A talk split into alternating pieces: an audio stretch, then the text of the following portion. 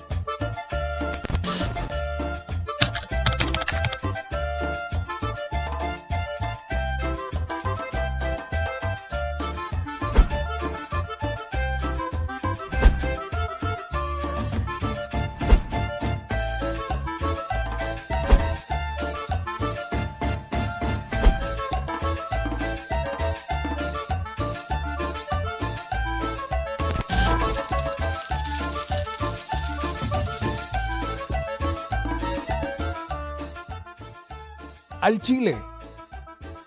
Recuerda que una forma de apoyar nuestro proyecto e impulsarnos a generar más y mejor contenido es a través de los superchats en nuestras transmisiones en vivo.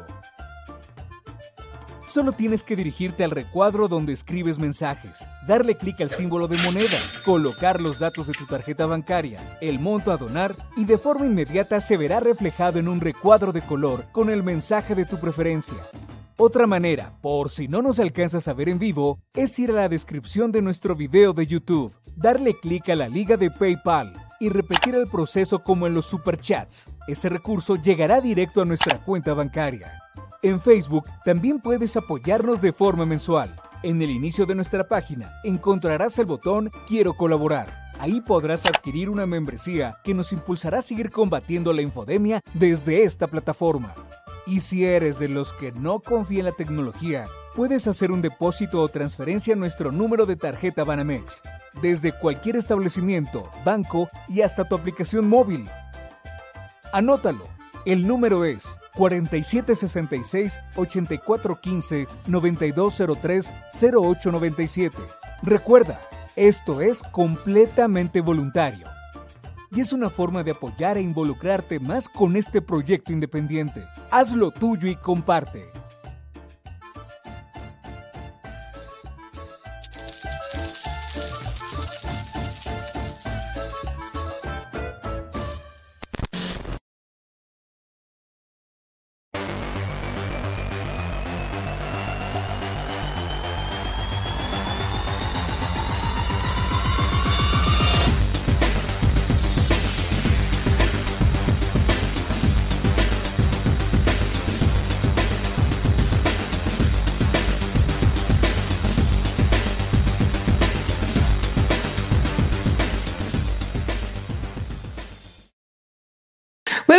Noches, amigas y amigos. Bienvenidos a su gustado programa en donde decimos las cosas al chile. Yo soy Bebe Yamel y en el menú de esta noche tenemos muchas cosas.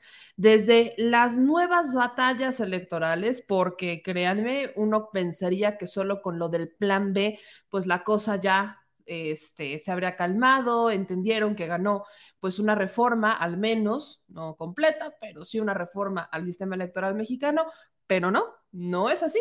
Viene no solo una nueva marcha de, esta, de estos derechosos, de estos conservadores en contra del plan B de la reforma electoral, sino que de últimos momentos, en la sesión general del, en la sesión del Consejo General del INE, hubo un pronunciamiento del INE y de hecho es una serie de pronunciamientos porque lamentablemente ahora quieren legislar. Ahora resulta que los consejeros quieren ponerse a legislar y eso es algo de lo que más se le ha estado cuestionando justamente a estos, este, pues, consejeros del Instituto Nacional Electoral, porque no es su atribución ponerse a legislar, porque ellos no tienen por qué legislar y no tienen por qué hacer cambios en la ley. los únicos que hacen esos cambios son los diputados y si no les gusta, pues ni modo. Así que tenemos el tema electoral por un lado y por el otro lado tenemos el juicio en contra de Genaro García Luna, que le seguimos dando seguimiento a el juicio, día 3 del juicio, ahora suben, ya van cuatro testigos en total. Este último testigo que sube fue policía de narcóticos en Chicago y eh, también ya se presentó de forma preliminar agentes de la Administración Federal Antidrogas, que estas declaraciones o los testimonios que están dando, aunque la Fiscalía está intentando establecer cómo es que se daban las complicidades o cómo es que Genaro García Luna se vuelve cómplice del cártel de Sinaloa para traficar droga, no que él la traficara, sino que conspira. Lo que busca la fiscalía es dejar clara la teoría de conspiración. La defensa de Genaro García Luna está buscando desestimar. Tuvo una pequeña ventaja, ligera ventaja, eh, la defensa de Genaro García Luna, pero mínima. Y el problema es que todavía no se presentan pruebas, ¿no? Solamente son dichos, son testimonios, no es para cantar victoria para la defensa, pero tampoco es como que la fiscalía pueda cantar victoria, porque lo que se necesitan, pues son estos eh, documentos, videos, grabaciones, correos, etcétera.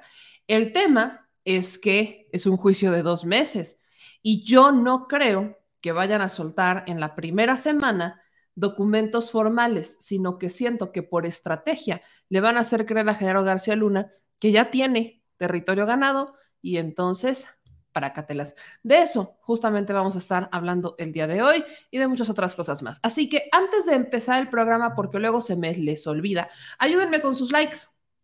Vamos a dejar sus me gusta, sus likes, compartan la transmisión, suscríbanse al canal y déjenos todos sus comentarios. Ya saben que al final del programa, si no es que se me atraviesan unos buenos antes, los voy a estar leyendo. Gracias también a todos los que nos mandan superchats, que esa es la única manera en la que podemos seguir creciendo. Y no se les olvide que vamos a andar por Chiapas. Nos vamos a ir al sur sureste mexicano a hacer una serie de notas. Queremos ver, queremos conocer, que ustedes conozcan estos tesoros de México que han quedado en el olvido, que se han mantenido olvidados por muchas administraciones y que están floreciendo hasta este momento. Así que mi gente de Tuxtla, mi gente de Chiapas, nos vemos por allá el viernes. A partir del viernes nos estaremos, estaremos transmitiendo en vivo desde Chiapas. Corran la voz, allá vamos a andar. Pero bueno, vamos a darle, mi gente linda. Empecemos con los temas electorales. Vamos a calentar motores. Así que saquen el té de tila. Miren, ya, yo aquí ya traigo mi gustado té de tila con mi tacita que dice que seas increíble hoy, ¿no? Que tengas un excelente día. Es la misma taza que traigo desde la mañana. Eh, soy fan de las tazas, entonces sé increíble hoy y siempre. Así que aquí andamos con la taza de té de tila porque esta información lo amerita. Dejémoslo así. Empecemos.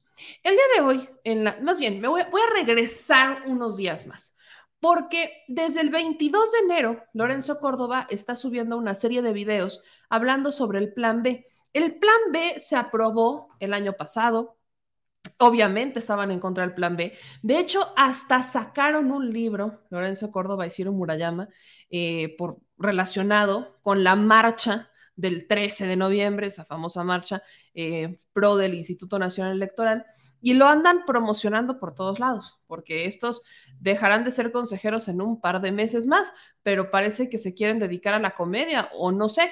El asunto es que publican este libro que dice La democracia no se toca. Y si se dan cuenta, en este libro pues ponen una de las fotos de la famosa marcha en pro del instituto y la defensa y que no sé qué, y que wiri wiri guaraguara. Ok, pues publican este libro y ahora Lorenzo Córdoba sale a decir que ellos están teniendo una serie de reuniones con algunos legisladores, con algunos integrantes de diversos grupos parlamentarios, con consejeros y demás, porque quieren visibilizar algunos errores del plan B. Vamos a escuchar, vamos a ir por partes, porque Morena obviamente ha respondido, tanto legisladores como eh, representantes de Morena ante el instituto, que es el principal defensor del plan B de la reforma electoral presentado por el presidente. Esto fue lo que dijo Lorenzo Córdoba el 22 de enero y saquen el té de tila. ¿Qué tal? Las consejeras y consejeros del INE hemos iniciado una serie de reuniones regionales con la estructura del Instituto Nacional Electoral con el fin de intercambiar ideas e información sobre los probables impactos que tendrán en la organización de las elecciones y en el funcionamiento del INE los cambios propuestos en las reformas legislativas recientemente aprobadas por el Congreso de la Unión. En estas reuniones participan, además de consejeras, consejeros y el secretario ejecutivo del instituto, directoras y directores de la Junta General Ejecutiva, así como vocales de las juntas locales y de las juntas distritales de la circunscripción que corresponde. Se trata de reuniones con el personal del Servicio Profesional Electoral que con su trabajo y compromiso hace posible que haya elecciones libres, auténticas, equitativas y creíbles en nuestro país y que en los últimos nueve años ha coordinado el trabajo de las y los ciudadanos para que los comicios y los ejercicios de participación ciudadana hayan sido exitosos, con lo que nos han brindado el periodo de gobernabilidad democrática y de estabilidad política más largo que ha vivido México en su historia, en el que además se ha producido el mayor número de alternancias políticas. En suma, quienes hacen posible la recreación de la democracia en las elecciones. Según este pequeño fragmento que les puse, porque los voy a torturar, pero tampoco tanto. Lorenzo Córdoba está apelando a que justamente la estructura del Instituto Nacional Electoral, la estructura del INE, son las y los eh, distintos integrantes del Instituto Nacional Electoral los que hacen la democracia. Y ese es uno de los errores más pero más grandes que ha tenido el Instituto Nacional Electoral. Pensar que ellos son la democracia. Vaya usted a escuchar esto. ¿Cuántas veces no han dicho que por ellos ganó Andrés Manuel López Obrador? ¿Cuántas veces no han dicho que por ellos el Instituto Nacional Electoral ha dado fe y legalidad, ¿no? Fe y legalidad a diversos este, procesos electorales. ¿Cuántas veces no hemos escuchado algo así? Eso es falso. Literal es falso de toda falsedad. Señor productor, aprovechando que está por acá, ¿cuántas veces el Instituto Nacional Electoral. Pues aquí estoy siempre. No seas chismoso. Ah, señor productor. Yo sé que a usted por eso no le reclamé hoy. Hoy ni siquiera te reclamé. Pero a ver, señor productor, ¿cuántas veces el Instituto Nacional Electoral se ha aventado un discurso diciendo como que ellos son los salvadores de México, la democracia máxima? Ellos son ¿qué digo, Salvador? es los héroes. Pero mm, pues más bien es, es Lorenzo, ¿no? Y Murayama. Por eso, el consejero presidente y su achichincle. y su, exacto, eso me lo robaste. el Sancho Panza. Es correcto, el Sancho Panza. Andan diciendo que ellos son los defensores de la y no sé qué tanto guri, guri, pues, A Pero cada rato dicen, no es que yo quiera, es que la ley dice. Es que la ley, es es, que, y siempre terminan, el INE es de todos y de todas. Siempre, siempre se avientan como, y recuerden, el INE es, somos todos y todas. Ya me lo aprendí. Ya me lo aprendí. Te voy a promover para que seas la nueva voz. pues sí, mínimo que sea al menos una voz, al menos una voz simpatizante de la gente. Y, ni me estén, ajá. bueno, y ni me estén fregando. Pero miren, ¿saben cuál es el peor error después de ese? Creer que nos, que nos lo creemos. Pensar que nos estamos creyendo pues lo que están diciendo los consejeros.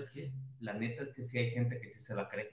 Pues no viste, no puse en la mañana el video de estos señores que andan diciendo que Andrés Manuel López Obrador es el diablo y que ah, por eso pues. ellos tienen que salir a defender al instituto, no, no sé qué tiene que ver una cosa con la otra, digo, Estado laico, pero sacan, sacan ese tipo de argumentos. Pero ahí no acaba la cosa, espérenme. El tema aquí es que cuando estamos hablando de Lorenzo Córdoba, cuando estamos hablando de estos personajes, cometen estos errores porque se sienten superiores al resto de la población. Ah, pero pregunta millonaria. En estas reuniones que ha tenido Lorenzo Córdoba, no sé, de purititititita casualidad, ¿habrá hablado con los capacitadores electorales? Porque hay una irregularidad en los sueldos importantísima, pero brutalmente gigante en los sueldos de los consejeros y de los capacitadores electorales. Y eso es algo que no se puede, son hechos, son hechos. Los que salen a fletarse, los que sí salen a tocar puerta por puerta, a lidiar con los vecinos, a capacitarlos y todo esto, son los capacitadores electorales. a los cuales les dan un sueldo, si no estoy mal, de 7 mil pesos a la quincena o 7 mil pesos al mes, algo así. Pero, sea cual sea de las dos, una es más trágica que la otra, compárenlos con los sueldos que ganan Lorenzo Córdoba y Ciro Murayama, que están ahí sentados, hablando de democracia como si ellos la practicaran. 200 mil varos.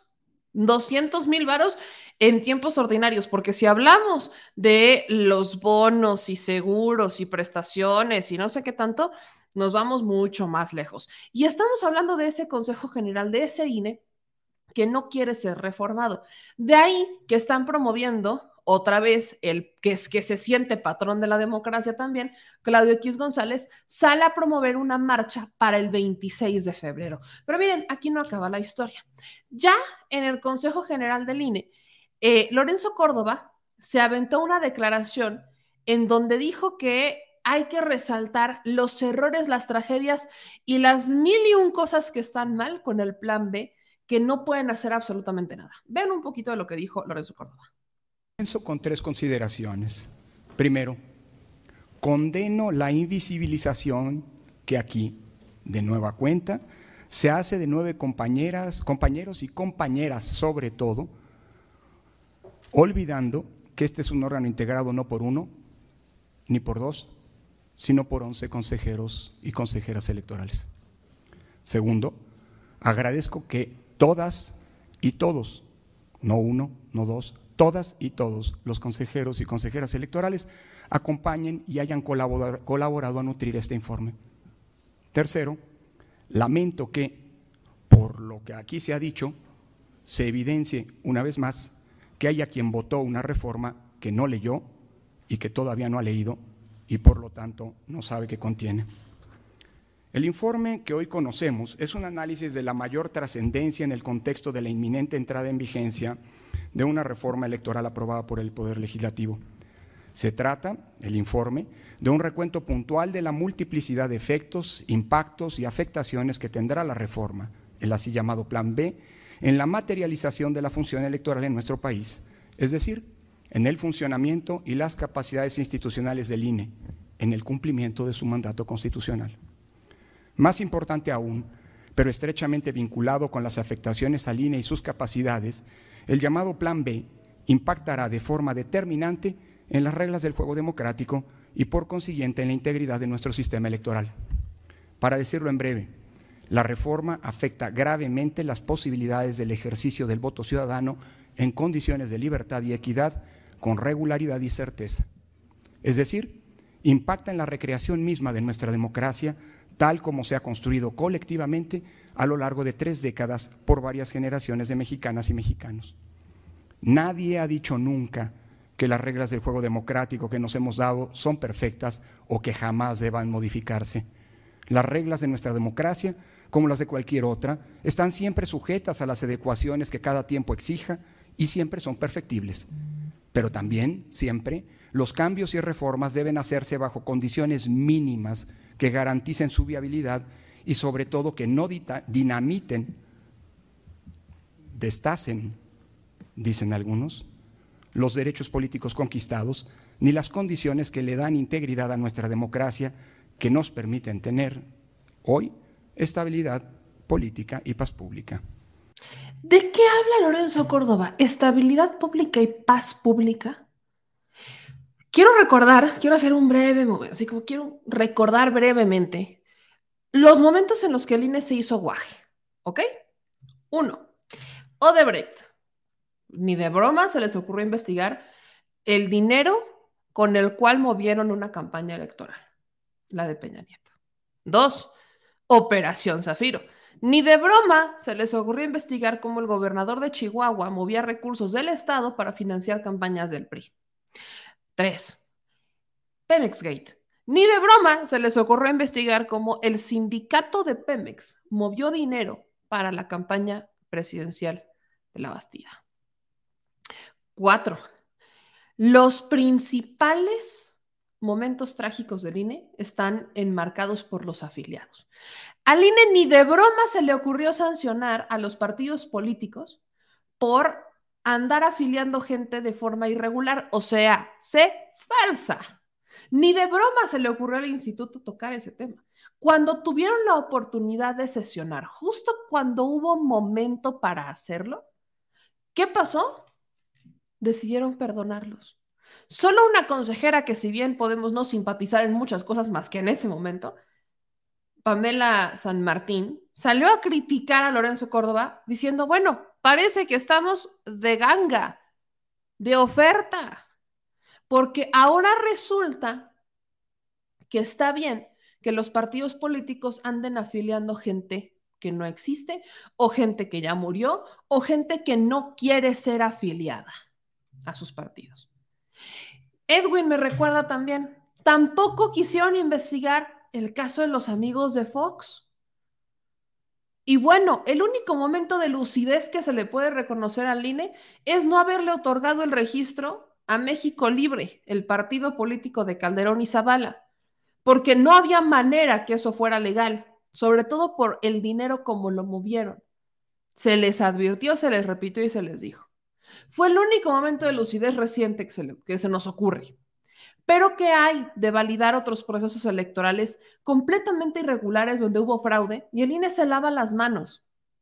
Porque el robo de urnas, porque la quema de urnas, porque el embarazo de urnas son ilegales. Y el INE los llama incidentes menores, que no ponen en riesgo la democracia ni los resultados electorales.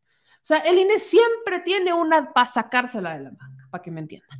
El INE siempre tiene alguna manera para decir, ah, por aquí no era, me voy por acá, es que aquí lo dice la ley. Se reforma la ley y entonces no les gusta la reforma, porque la reforma lo que hace es limitarlos al extremo, lo más posible dentro de las reglas secundarias, para evitar que se sigan haciendo guajes. Y como son los últimos meses de Ciro Murayama y Lorenzo Córdoba en el Instituto Nacional Electoral, porque ya se van, quieren aplicar ese famoso año de Hidalgo. Vamos a ver qué es lo que respondió eh, uno de los senadores de Morena, Alejandro Armenta, a uno de estos cuestionamientos que hacen, que le hicieron el día de hoy, justamente porque, pues le preguntan, oiga, pero dicen los del INE que el plan B pone en riesgo la democracia. ¿Qué dice uno de los legisladores que estuvo detrás de su aprobación? Vamos a ver y escuchar. Bien, eh, debo decirles que estuve en la reunión de la Junta de Coordinación Política y eh, se acordó someter en la primera semana la revisar esta parte que nos regresan las y los eh, diputados y que tiene que ver con la reforma electoral. La reforma electoral que fue aprobada en el Senado se reenvió a diputados, diputados le hizo una serie de observaciones, el Ejecutivo también hizo una serie de observaciones respecto a la iniciativa. Eh, lo que se busca primero es que la democracia no se convierta en un derecho que represente un alto costo para los electores y que represente un gran negocio y una eh, circunstancia de dispendio burocrático para las instituciones. México vive una etapa de austeridad que representa el estado de pobreza y marginación que vive la mitad de la población. Eh, no significa que un esquema de austeridad implique eh, inoperancia. Eh, les pongo ejemplos. El Senado de la República del año pasado a este recibimos, vamos a recibir 100 millones menos. Y el Senado de la República en este periodo ejerce presupuestos similares a los del 2015. Es decir, en el 2023 ejercemos nuestras funciones a plenitud, sin dispendio, pero con un presupuesto similar al del 2015. Contrario al Instituto Nacional Electoral, que cada año ha recibido incrementos, presupuestos, recursos que no corresponden a los momentos operativos que tiene el Instituto Nacional Electoral. ¿A qué me refiero?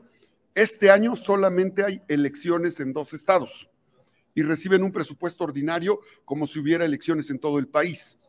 el próximo año, 2024, va a haber elecciones en nueve estados, va a haber elecciones para renovar al Congreso eh, de la Unión y sin duda el presupuesto del próximo año, del 2024, será un presupuesto eh, suficiente, será un presupuesto que considere las implicaciones de cubrir los gastos que representa una elección de esta magnitud.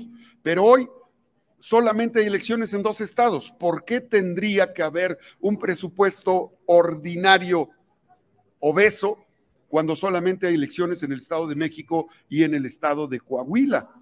Esa es una parte que ante los ojos de ciudadanos que viven la pobreza, la marginación, es traumático saber que, que, la burocracia electoral y la burocracia de los partidos políticos y las burocracias en los poderes públicos, ejecutivo, legislativo y judicial, viven una realidad distinta a la que viven las mujeres, los hombres en el hogar. Así es que es un tema de justicia, es un tema de hacer reflexionar y desde la mesa directiva le hago un exhorto a los consejeros para que entiendan que no son una élite aristocrática, burocrática, que eh, en una vida de opulencia pueden disponer de los recursos públicos con exceso y con abuso. La mitad de la población vive en pobreza y deben, por ende, entender que deben de ser racionales el uso de los recursos públicos. Y es que ahí está el detalle. Lorenzo Córdoba, o sea, el INE más bien, está advirtiendo que para el 2024 la van a tener muy complicada. ¿no? Es, una entre advertencia y amenaza. Según el Instituto Nacional Electoral, con el plan B, impulsado por el gobierno federal, se va a provocar el despido sin precedentes de casi 6 mil funcionarios de base, una tercera parte de los recursos humanos con los que cuenta actualmente el instituto, lo que no solo entorpecería el cumplimiento de sus funciones, sino que va a representar una enorme carga financiera ante las previsibles demandas laborales que emprenda el personal perjudicado por los recortes. O sea, están aplicando la manita de puerco vas a dejar gente en la calle, los vamos a tener que correr, no van a tener chamba, va a ser tu culpa, van a estar desempleados, ya no van a tener IMSS, bla, bla, bla, bla, bla. ¿Por qué tendrían que recortarlos de abajo? ¿Por qué no simplemente se recortan el sueldo y listo? Y de ahí tendrían para pagarles a los que quieren correr. Ese es el problema de muchos organismos autónomos, que advierten que van, los que van a pagar las consecuencias son los de abajo, cuando la reforma lo que está planteando es modificar los sueldos de los de arriba y la distribución operativa del Instituto Nacional Electoral. Porque, escuchen esto, el plan B lo que, lo que busca es que ya no se haga un conteo, este, ya, ya, no se, ya no se tenga el PREP, sino que sean inmediatamente los conteos. Eso por default te obliga a tener el personal listo el día de las elecciones para empezar con los conteos finales, definitivos, y no empezar hasta tres días después, como actualmente se hace, sino que buscan eliminar el PREP porque es un sistema que está concesionado a diversas entidades privadas, a muchas empresas en medios de comunicación, tienen eh, los contratos del PREP. Entonces, buscan quitar esos contratos y que ahora sean los conteos definitivos terminando el proceso electoral. Eso quiere decir que vas a necesitar que la gente esté trabajando inmediatamente. Los necesitas trabajando inmediatamente. Entonces, ¿de dónde sale que los van a tener que correr? Tiene que ver con la dinámica de austeridad. O sea, va a haber un recorte presupuestal pero va a ser suficiente dinero para que se puedan llevar a cabo las elecciones del 2024. Y el INE está amenazando con que van a terminar corriendo 6 mil personas. ¿Por? Porque los de arriba no se quieren bajar los sueldos. O sea, para que me entiendan, es más importante preservar la lana, los beneficios y el dinero de los que se sientan durante horas tomando cafecito, galletas y piden comida con cargo al presupuesto, que preservar la chamba de los que están abajo que son los trabajadores que hacen todo el trabajo administrativo, toda la talacha, que van a tocar puertas, que son todos los que van a hacer la chamba de las elecciones, los que están supervisando, los que están vigilando, los que están cuidando, los que capacitan, los que, los que reclutan, o sea, a ellos son a los que les quieren quitar la chamba, los que sí salen a fletarse por la democracia de este país y hacen la talacha, para que los que están ahí sentados, los que a poner en riesgo su sueldo, sigan sentaditos, alzando la manita y diciendo sí. Eso es lo que está pasando en el INE. Pero miren, ahí no se queda la cosa. Mario Yergo, representante de Morena ante el Consejo del Instituto Nacional Electoral, hizo una petición para que el instituto, en este caso Lorenzo Córdoba, hicieron Murayama, desistan de este llamado panfleto en contra del plan B. Vamos a escuchar. A, eh, hacer una solicitud, presidente, para que eh, sea retirado el punto número 16 hasta hoy en ese lugar, en el orden eh, eh, del día, toda vez que este informe pues da cuenta sobre la iniciativa de reforma en materia electoral que aún sigue su trámite legislativo, por lo cual no se conoce la finalización de dicha propuesta y en todo caso pues contiene expresiones institucionales sobre hechos futuros de realización incierta. Recordemos que todavía el proceso eh, lo retomará el Senado de la República. Y bueno, pues la discusión de las iniciativas de ley o de reformas, pues competen al legislativo federal en términos de lo dispuesto en el artículo 50 y 72 de la Constitución Política de los Estados Unidos Mexicanos.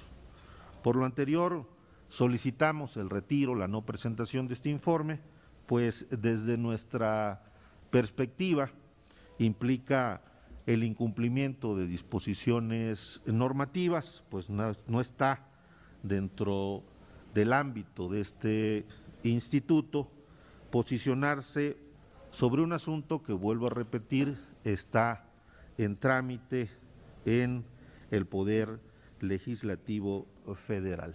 Es cuanto. Muchas gracias. Muchas gracias a eh, usted. Presidente. Y la estocada final la da Euripides Flores, también representante de Morena ante el Instituto Nacional Electoral, cuando enlista una que otra de las o de los pendientes de los resultados, si es que si así se le puede llamar, de Lorenzo Córdoba y Ciro Murayama que sí, ya se van.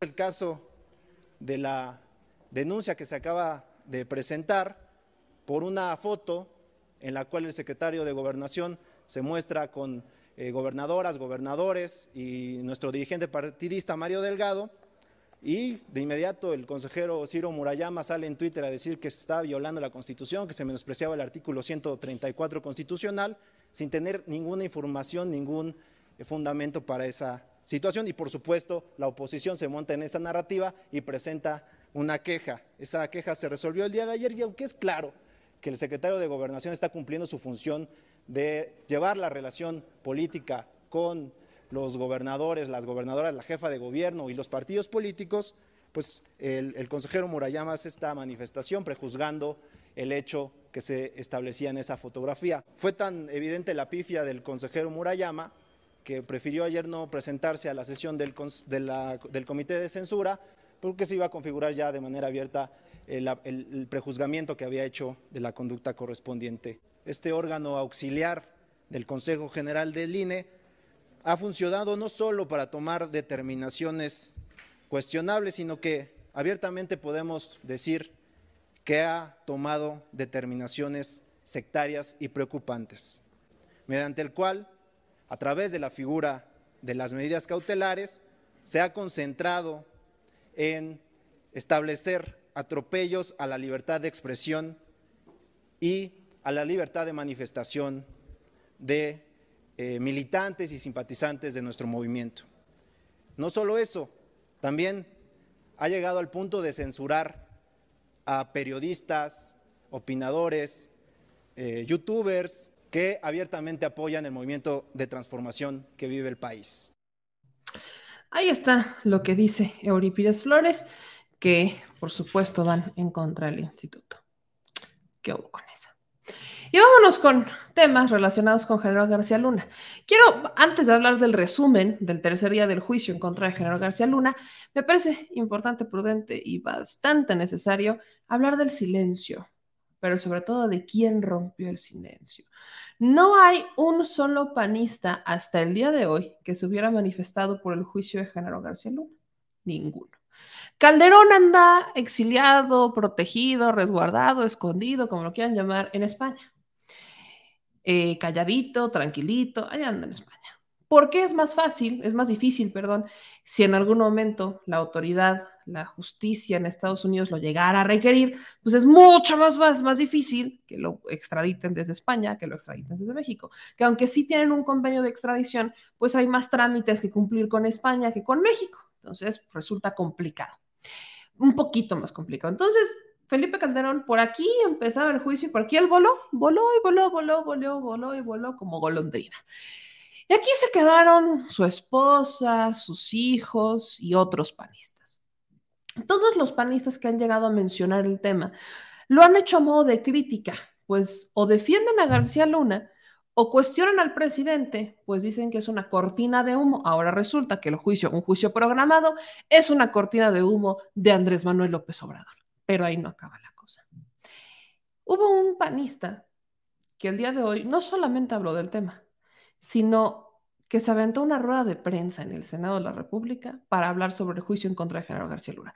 Y ese es nada más y nada menos que Damián Cepeda.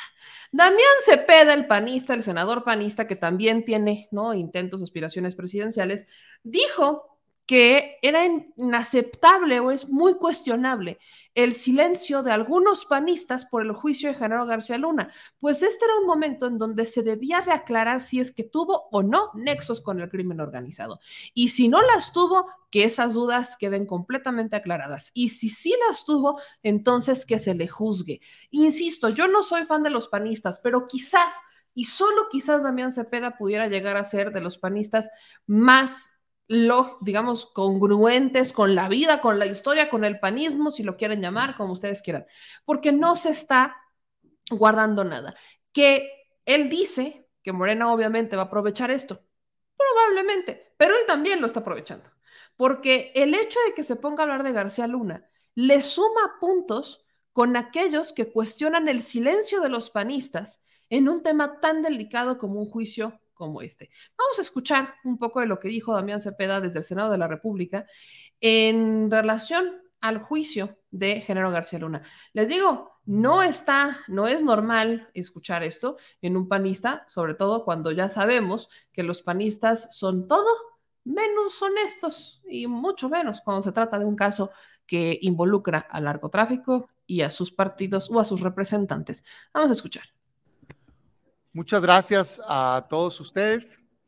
En estos días se está llevando a cabo en Estados Unidos un juicio contra el exsecretario de Seguridad Pública Nacional, Genaro García Luna, que es de la máxima prioridad, considero yo. Tiene una acusación muy grave del gobierno de Estados Unidos de haberse aliado, coludido, hecho acuerdos con el crimen organizado.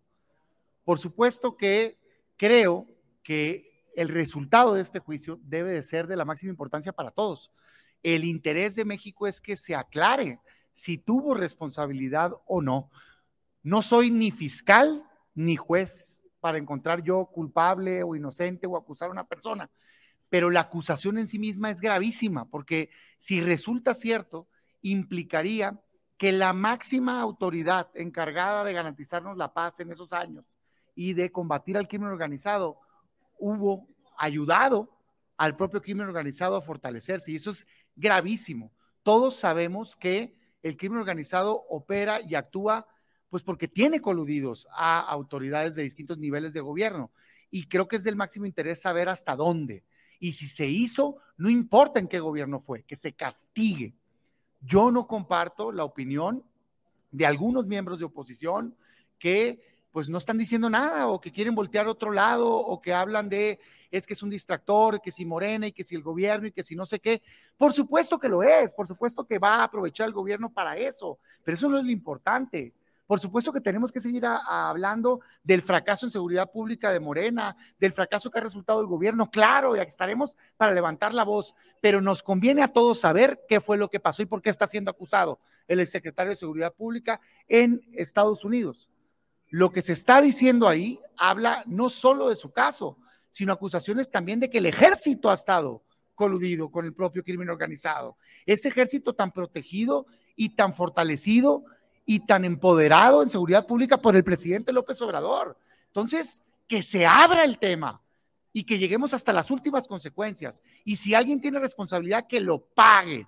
Eso es lo que necesitamos hacer. Y si es inocente la persona, que quede bien transparente, bien claro, porque eso es lo que nos conviene a los mexicanos, no tener ni la más mínima duda de que haya habido una relación entre la autoridad y el crimen organizado. Yo creo que este caso nos muestra también el fracaso de la justicia mexicana, porque no es aquí en México, señores, no es aquí en México, señoras, no es aquí en México, ciudadanos, donde se le está juzgando, es Estados Unidos, quien fue y actuó un país extranjero contra este caso de un exfuncionario, como también lo fue como en el exsecretario de la Sedena, que por cierto operó este gobierno para que lo liberaran políticamente. Entonces, nos habla del fracaso de la justicia mexicana.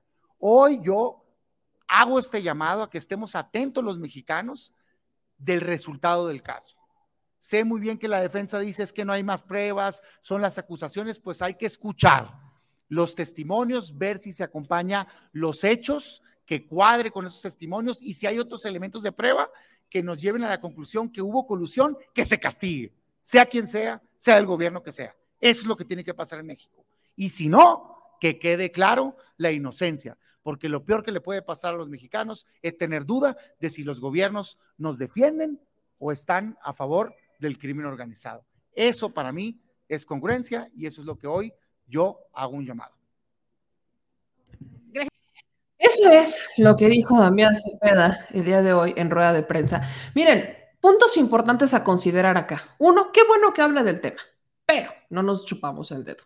Lo está haciendo porque está intentando convencer de alguna manera a aquellos que andan, que son apartidistas, llamémosle el voto apartidista, está buscando convencer a aquellos que están, en, que están enojados con el Partido Acción Nacional porque se alió con el PRI, porque no mantuvo su independencia, porque se oponen a cosas tan sencillas o tan básicas como las que el propio PAN hubiera luchado, porque no tienen agenda, etcétera. Está también Cepeda intentando conquistar estos votos indecisos o apartidistas. También Damián Cepeda está buscando alzarse en las encuestas como un perfil que pudiera llegar a sumar. Una estrategia tipo la que hace Ricardo Monreal, pero la de Monreal ya está extremadamente forzada. Damián Cepeda está empezando con esto.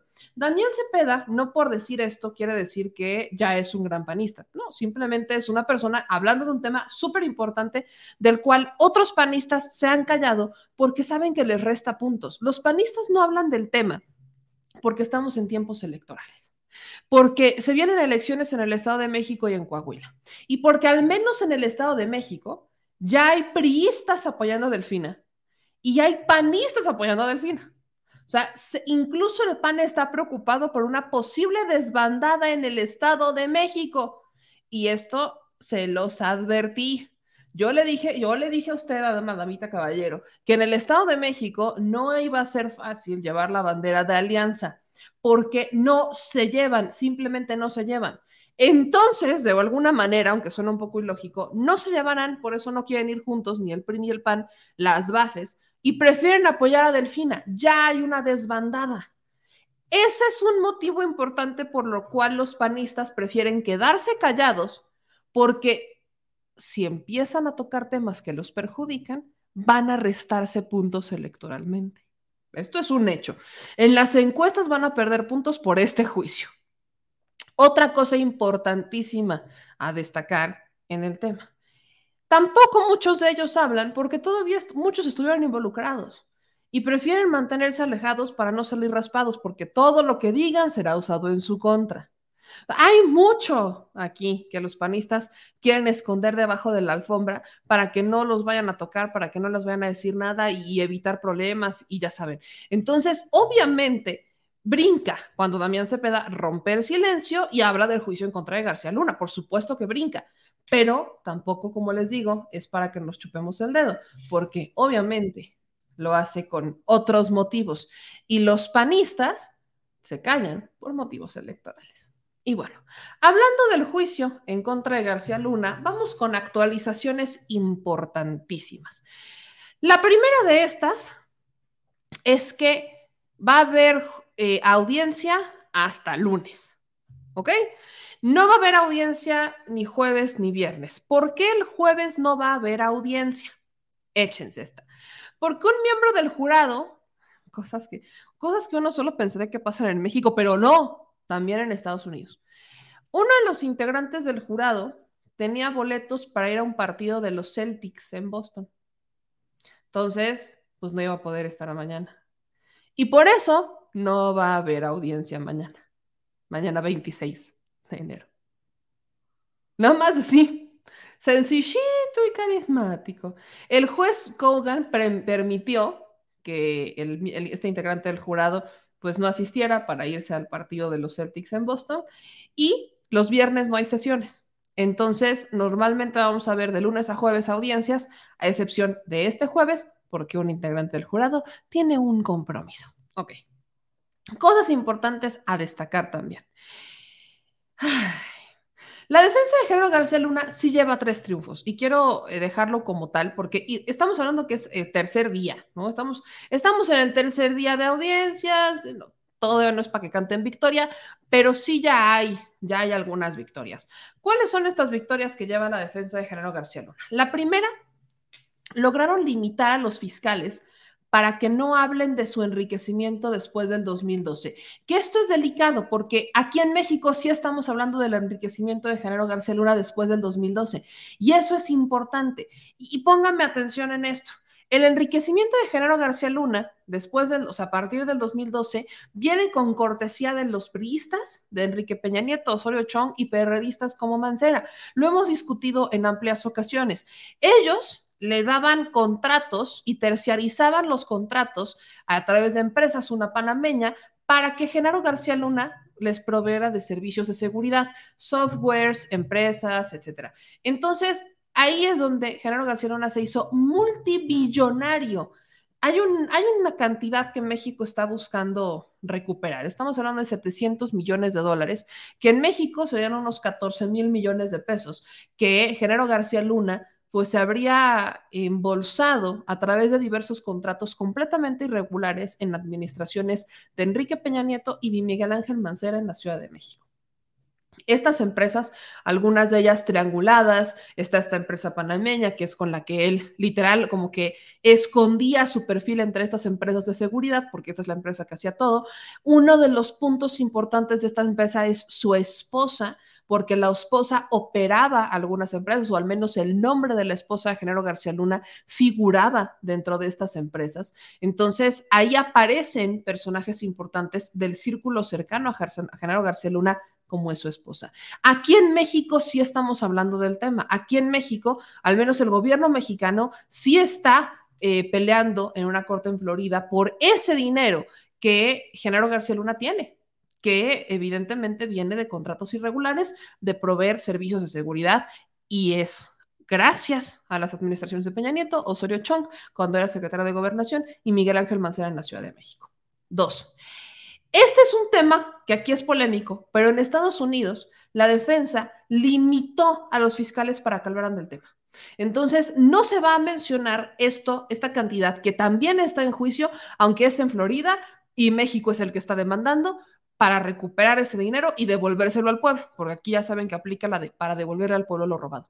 Entonces, ahí hay un punto importante. Otra de las victorias, ¿no?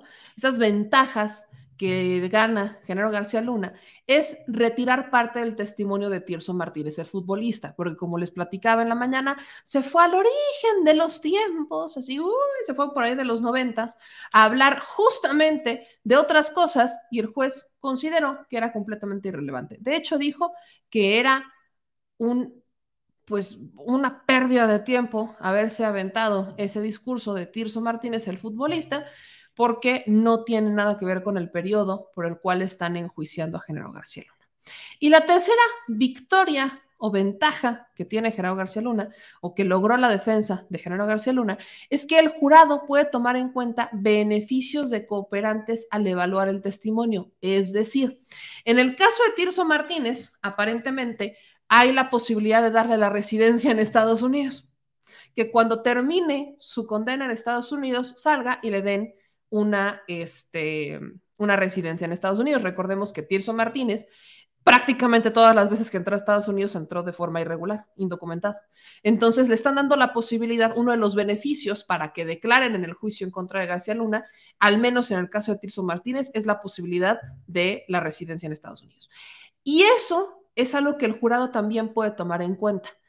Esto es delicado porque dejan al jurado interpretar si los beneficios ofrecidos por la fiscalía los podrían haber llevado a exagerar sus declaraciones o a hablar cosas que podrían no ser tan ciertas o tener imprecisiones con tal de hacerse acreedores a estos beneficios. Eso es lo que están dejando en la mente del el jurado. Que a estas alturas, por el otro lado, tampoco es raro, porque justo cómo vas a lograr que un narco o que alguien que ya tienes detenido hable en contra de alguien como Genaro García Luna. No se lo vas a pedir, por favor.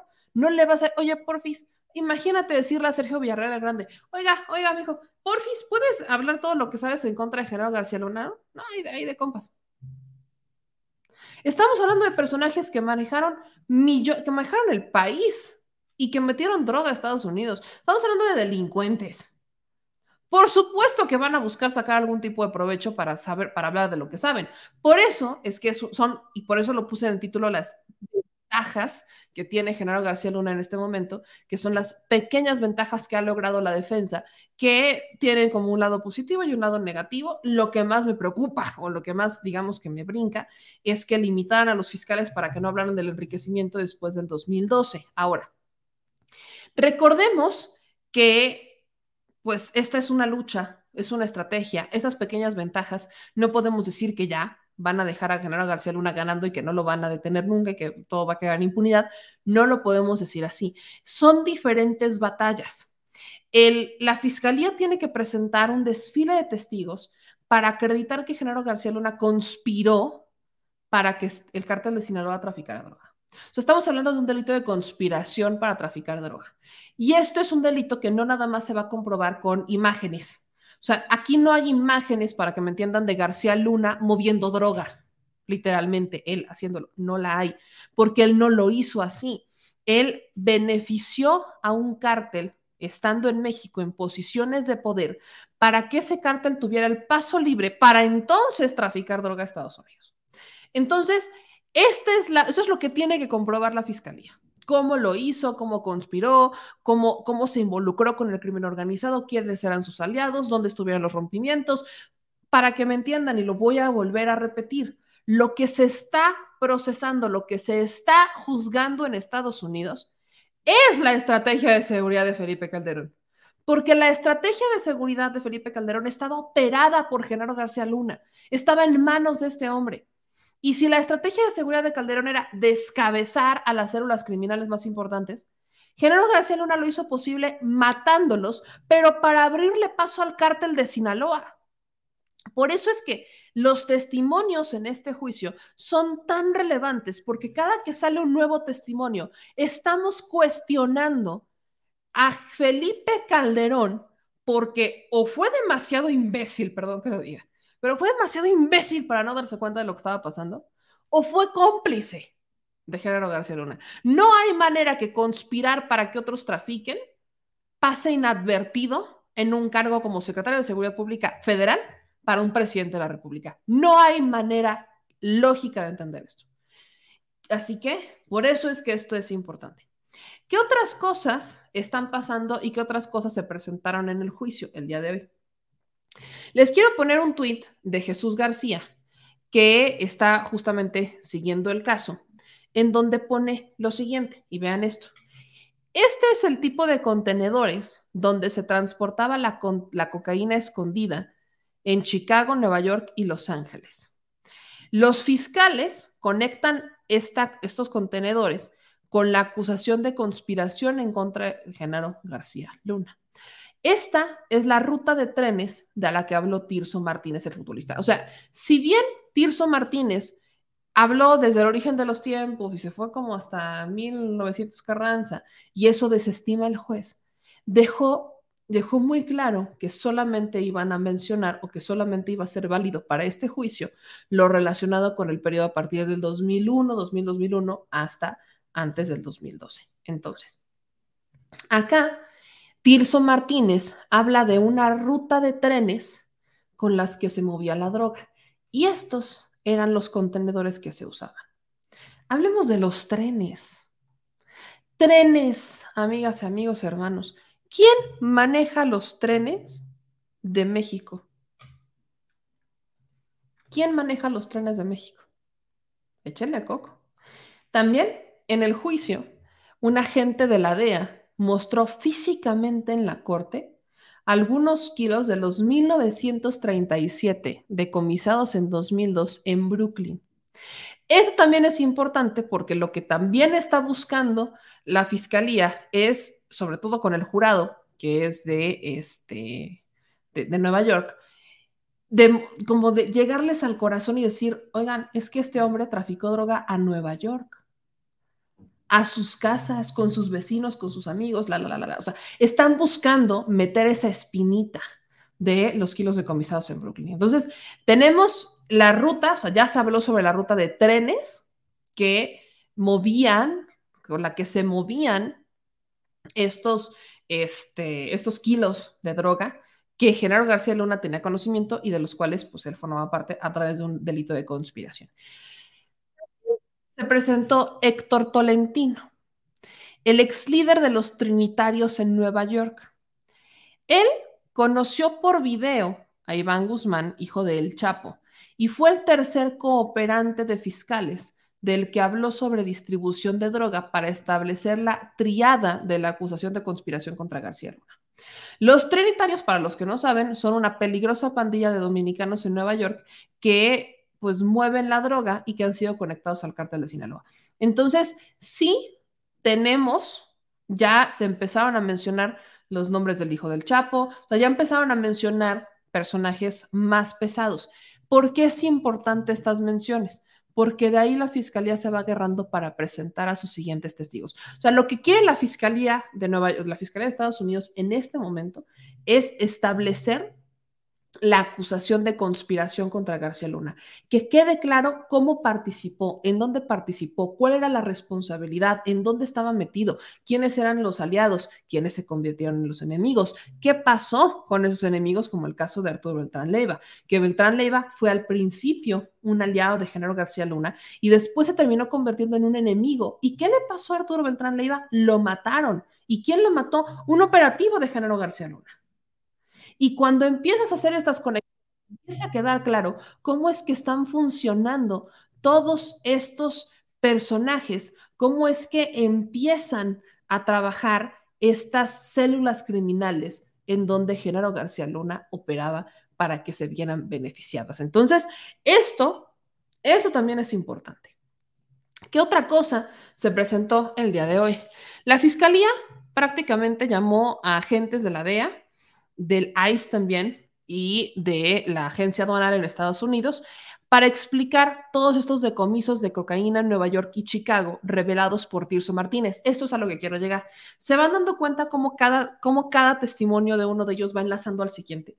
O sea, el, el, el testimonio de Tirso Martínez, si bien desecharon una parte importante, cuando habló sobre la ruta de los trenes, cuando habló sobre la cocaína que se movía, etcétera, le dio pie a la fiscalía para entonces presentar a agentes de la DEA, del ICE y demás que habían participado en estos decomisos de la droga de la que hablaba Tirso, o sea, droga que había permitido García Luna que entrara a Estados Unidos o que había ayudado a través de este delito de conspiración a que entrara. La defensa no había tenido preguntas para los testigos y los testigos van conectando los puntos del caso. O sea, uno de estos testigos, que fue un policía de Chicago, habló de un decomiso de droga, de este decomiso que les platicaba, de 1927 kilos de cocaína, que más o menos representa un valor de 240 millones. Ese, ese, este momento en particular, esta droga que se había movido por, el, por Tirso Martínez, o que él, más bien, él la menciona, es lo que le da pie a la fiscalía para presentar en este momento su tercer testigo. Entonces, hasta ese momento vamos. Son seis testigos, cuatro son el grande Tirso, el agente de la DEA, el policía de Chicago, y ya presentaron también al del ICE y al del CBP. O sea, fueron en total seis testigos, seis testigos, perdón, los que se presentaron hasta este momento. Y si bien la defensa ha tenido ventajas mínimas en esto, la fiscalía también. Y están logrando presentar el delito de conspiración. ¿Qué es lo que la defensa va a hacer? Desacreditar absolutamente, intentar al menos desacreditar todo tipo de evidencia, porque hasta este momento solo son testimonios, solo son habladurías, si le quieren llamar así. Faltan los audios, los videos, los correos, los documentos, las conversaciones que se han interceptado, etc. Eso es lo que falta. Hoy lo que se presenta físicamente son estos mil, o sea, es una parte de estos 1927 kilos de cocaína que presenta uno de estos agentes que fue testigo el día de hoy en el juicio en contra de Genaro García Luna. Lo presentan, lo ponen sobre la mesa y es importantísimo lo que va a pasar la próxima semana. Ojo, importantísimo, porque si bien en México se está hablando un poco sobre el tema, todavía no se habla al 100%. Y también quiero resaltar acá que, volver al punto, que el juez Gogan pues limitó que se hablara de este dinero, pero limitó que se hablara del dinero que General García recibió a partir del 2012 exclusivamente en Nueva York, en el juicio. Aquí pero perfectamente podemos hablar del tema a diestra y siniestra. Porque ¿cómo de que no? Claro que sí. Aquí vamos a estar hablando de esa lana. Y miren, quiero rescatar una nota del país que publica eh, Cedric Raciel, donde en 2019 la unidad de inteligencia financiera, yo no sé si ustedes se acuerdan, cuando estaba encabezada en ese entonces por este, ¿cómo se llama este hombre? Santiago Nieto presentó unos días antes de que detuvieran a Genaro García Luna, presentó justamente información al respecto de estos 700 millones que estamos peleando en una corte en Florida para devolverle al pueblo. Y recordamos lo que les decía al inicio. Esta fortuna también le está golpeando a otros políticos. Aquí en México le pega a Osorio Chong y le pega a Miguel Ángel Mancera. En el caso de Osorio Chong, hablamos de desvíos de la Secretaría de Gobernación de al menos de 400 millones de dólares. Y con Mancera hubo desvíos de al menos millón y medio de dólares desde la Fiscalía de la Ciudad de México, antes Procuraduría General de la Justicia, en 2017. Y al menos 300 millones de dólares provenían de desvíos de los últimos tres años de Felipe Calderón. O sea, son 300 millones más 400 millones más millón y medio. Un total, un total de 750 millones de dólares que salieron desde la Secretaría de Gobernación, la Policía Federal, encabezada en ese momento por él, y la Fiscalía Capitalina, que llegaron a los bolsillos. Ese es el dinero por el cual México se está peleando en una corte en Florida. Y esto, México recupera ese dinero. Acuérdense que aquí lo que más le importa a México es recuperar ese dinero. Pero eso también está raspando a Osorio Chong, porque él era el secretario de gobernación. Y acuérdense que en tiempos de Osorio Chong, la Policía Federal dependía de él, porque en la administración de Peña se unificó, o sea, la Policía Federal no estaba separada, sino que dependía de la Secretaría de Gobernación y tenían a un responsable, o sea, había una persona responsable que en ese entonces, en tiempos de, de Enrique Peña Nieto, era Manelich Castilla. Ese que a cada rato están confundiendo con otro de los implicados en el caso de García Luna, otro de los personajes cercanos a García Luna, que a cada rato sacan su foto, pero no es él. Eh, eh, y, esto se pone muy interesante porque aquí en México, acuérdense también que a Manelich Castilla le iban a dar un cargo eh, de secretario de Seguridad Pública en Quintana Roo y al final que siempre no. Entonces, desde la Policía Federal, desde la Fiscalía Capitalina y desde la Secretaría de Gobernación, desde Calderón hasta Peña Nieto, hicieron multimillonario a García Luna a través de desvíos que operaban en estas empresas que terminaban proviendo softwares y, y servicios de seguridad a García Luna, que bueno, que él proveía estos servicios a través de estas empresas y él cómodamente vivía en Miami. Y en Estados Unidos no quieren hablar de este tema. Ah, pero cómo no, aquí estamos nosotros para tocar justamente esos temas. Así que, mi gente linda, divina, bella y preciosa, vamos a hablar justamente sobre las implicaciones del juicio en contra de Genaro García Luna, del silencio de Calderón, del silencio de Vicente Fox, y le voy a sumar hasta el silencio de Osorio Chong y de Mancera, si es necesario, porque estos señores son cínicos y cínicazos, pero lo haremos desde México ambidiestro con mi querida Stephanie Lavalle y Edwin Marin, así que compártanle, suscríbanse y participen, porque vamos a hablar también sobre el juicio de Genaro García Luna. ¿Qué opinan estas nuevas generaciones? uno no es tan viejo, pero ¿qué opinan estas nuevas generaciones sobre el juicio? Échenle.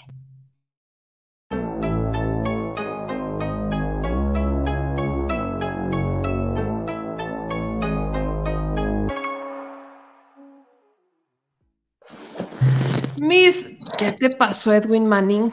¿Quién eres ya y qué ves, le hiciste a Edwin? Ya ves.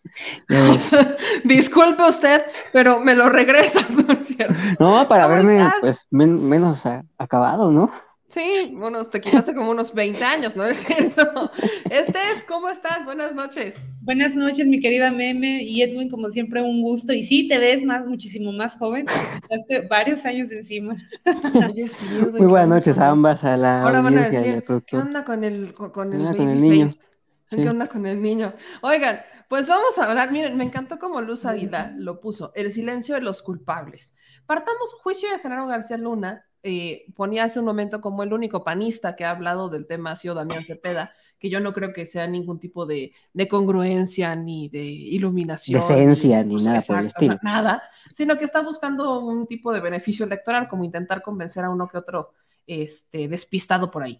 Pero Felipe Calderón está en España, Vicente Fox no dice absolutamente nada, vemos cómo eh, el juicio avanza y se van quedando más callados se van quedando más callados. ¿Qué opinan sobre este, el silencio de los culpables y estos primeros días del juicio en contra de García Luna? Empiezo contigo, Steph.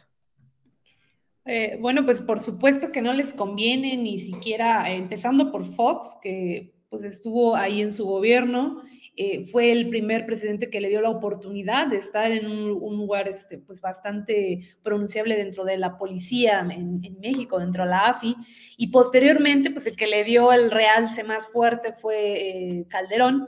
Por supuesto que no van a decir nada que no les convenga, eh, están totalmente callados, por ahí he visto que, publica Calderón este, una que otra tontería, pero nada que ver con el tema de- del juicio, esta parte de decir que ellos no sabían cuando todo el mundo sabía que él es que su superpolicía estaba vinculado al narcotráfico, eh, hubo periodistas que se lo informaban, hubo, militares que se lo dijeron, hubo muchísima gente que se lo dijo, por ahí hubo un militar que lo metieron a la cárcel, a un policía también.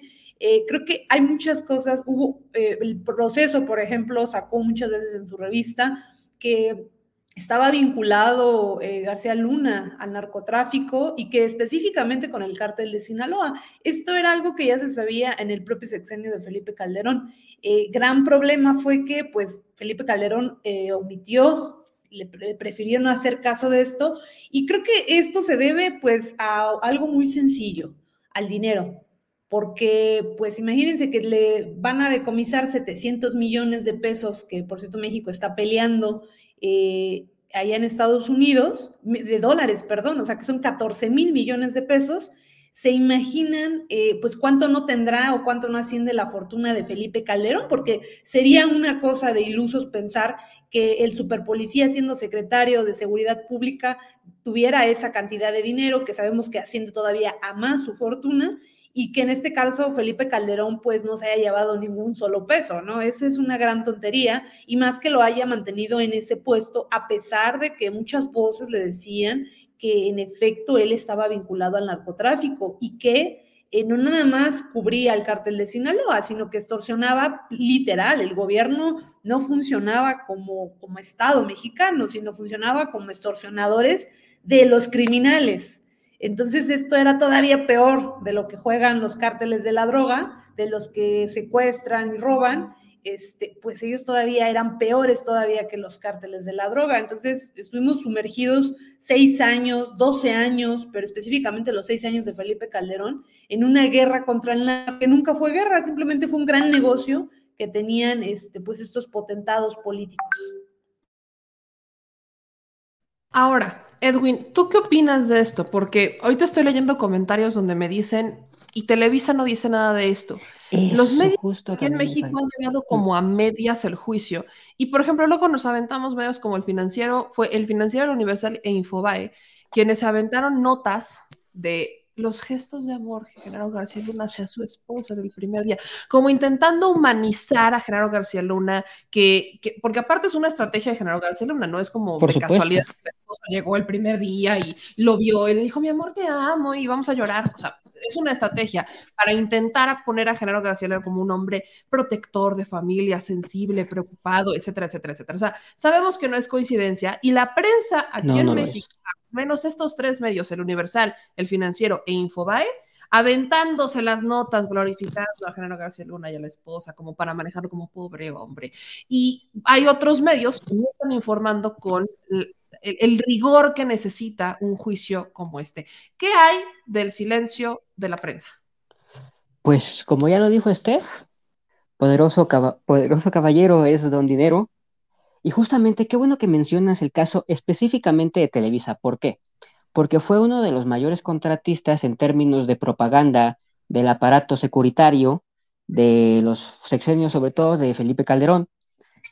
Eh, tan es así que solamente, solamente, eh, en una ocasión, digamos, eh, Genaro García Luna directamente manda a hacer una serie muy mala, por cierto, eh, de Televisa para engrandecer a la Policía Federal Preventiva, de la que él fue director durante tiempos de Fox, me parece, o de Calderón, de, Fox, em, para hacer una serie de más o menos cinco o seis capítulos, eh, en la que la frase que más repetían era Policía Federal, Policía Federal. Y de hecho ese contrato es por más de 100 millones de pesos y, me, y mucho me temo que por eso es que también en Estados Unidos no se la van a perdonar. ¿Por qué? Porque probablemente ese dinero haya provenido de algunas de las cuestiones vinculadas con la iniciativa Mérida, que era básicamente tratar de combatir en los países en los que se producía la droga, pues combatir desde, desde la raíz, digámoslo así, eh, según el, el, imaginario estadounidense, la raíz son los países productores de droga, no su sociedad que consume tanta droga, pero bueno, eso dejámoslo de un lado por ahora.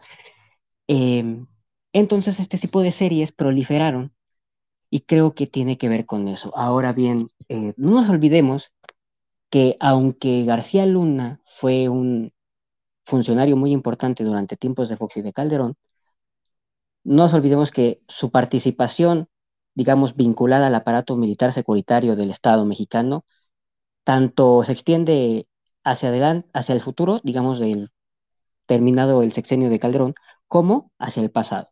Este sujeto venía de ser espía, básicamente espía, del CISEN. Eh, poca gente lo sabe, en realidad él desde muy jovencito entró al CISEN y se dedicaba a espiar se dedicó a espiar básicamente a la élite política, digamos, de la Ciudad de México, de la centroizquierda de la Ciudad de México, entre ellos a Cuauhtémoc Cárdenas, Andrés Manuel López Obrador, pero también se dedicó a espiar a gente militante de lo que es el actual Ejército Zapatista de Liberación Nacional. Entonces, em, bueno, ¿por qué no hablan estos medios? Pues por todo el dinero que durante muchas administraciones, eh, sobre todo la de Fox y la de Calderón, pues este sujeto les regaló a raudales, a caudales, eh, a esas empresas. Y como dices, pues es que es el financiero, Televisa, sí, pero en realidad es un oligopolio Es un oligopolio que aparte tiene una lógica, la lógica de mayor, de ganar la mayor cantidad de dinero, y que aparte, pues todos son participantes de las acciones de los otros y que todos están emparentados. Entonces, aunque aparenten cierta competencia, pues todos están vinculados, ya sea por vínculos de participación accionarial, por un lado, o fraternales, eh, familiares, por el otro. Por eso. Ahora, ¿qué pasa con el juicio como tal? Estamos viendo que ya les comentaba antes de que entráramos que hay unas pequeñas victorias, pequeñitas victorias que se ha llevado la defensa, como el limitar que se hable sobre el enriquecimiento de General García Luna a partir del 2012.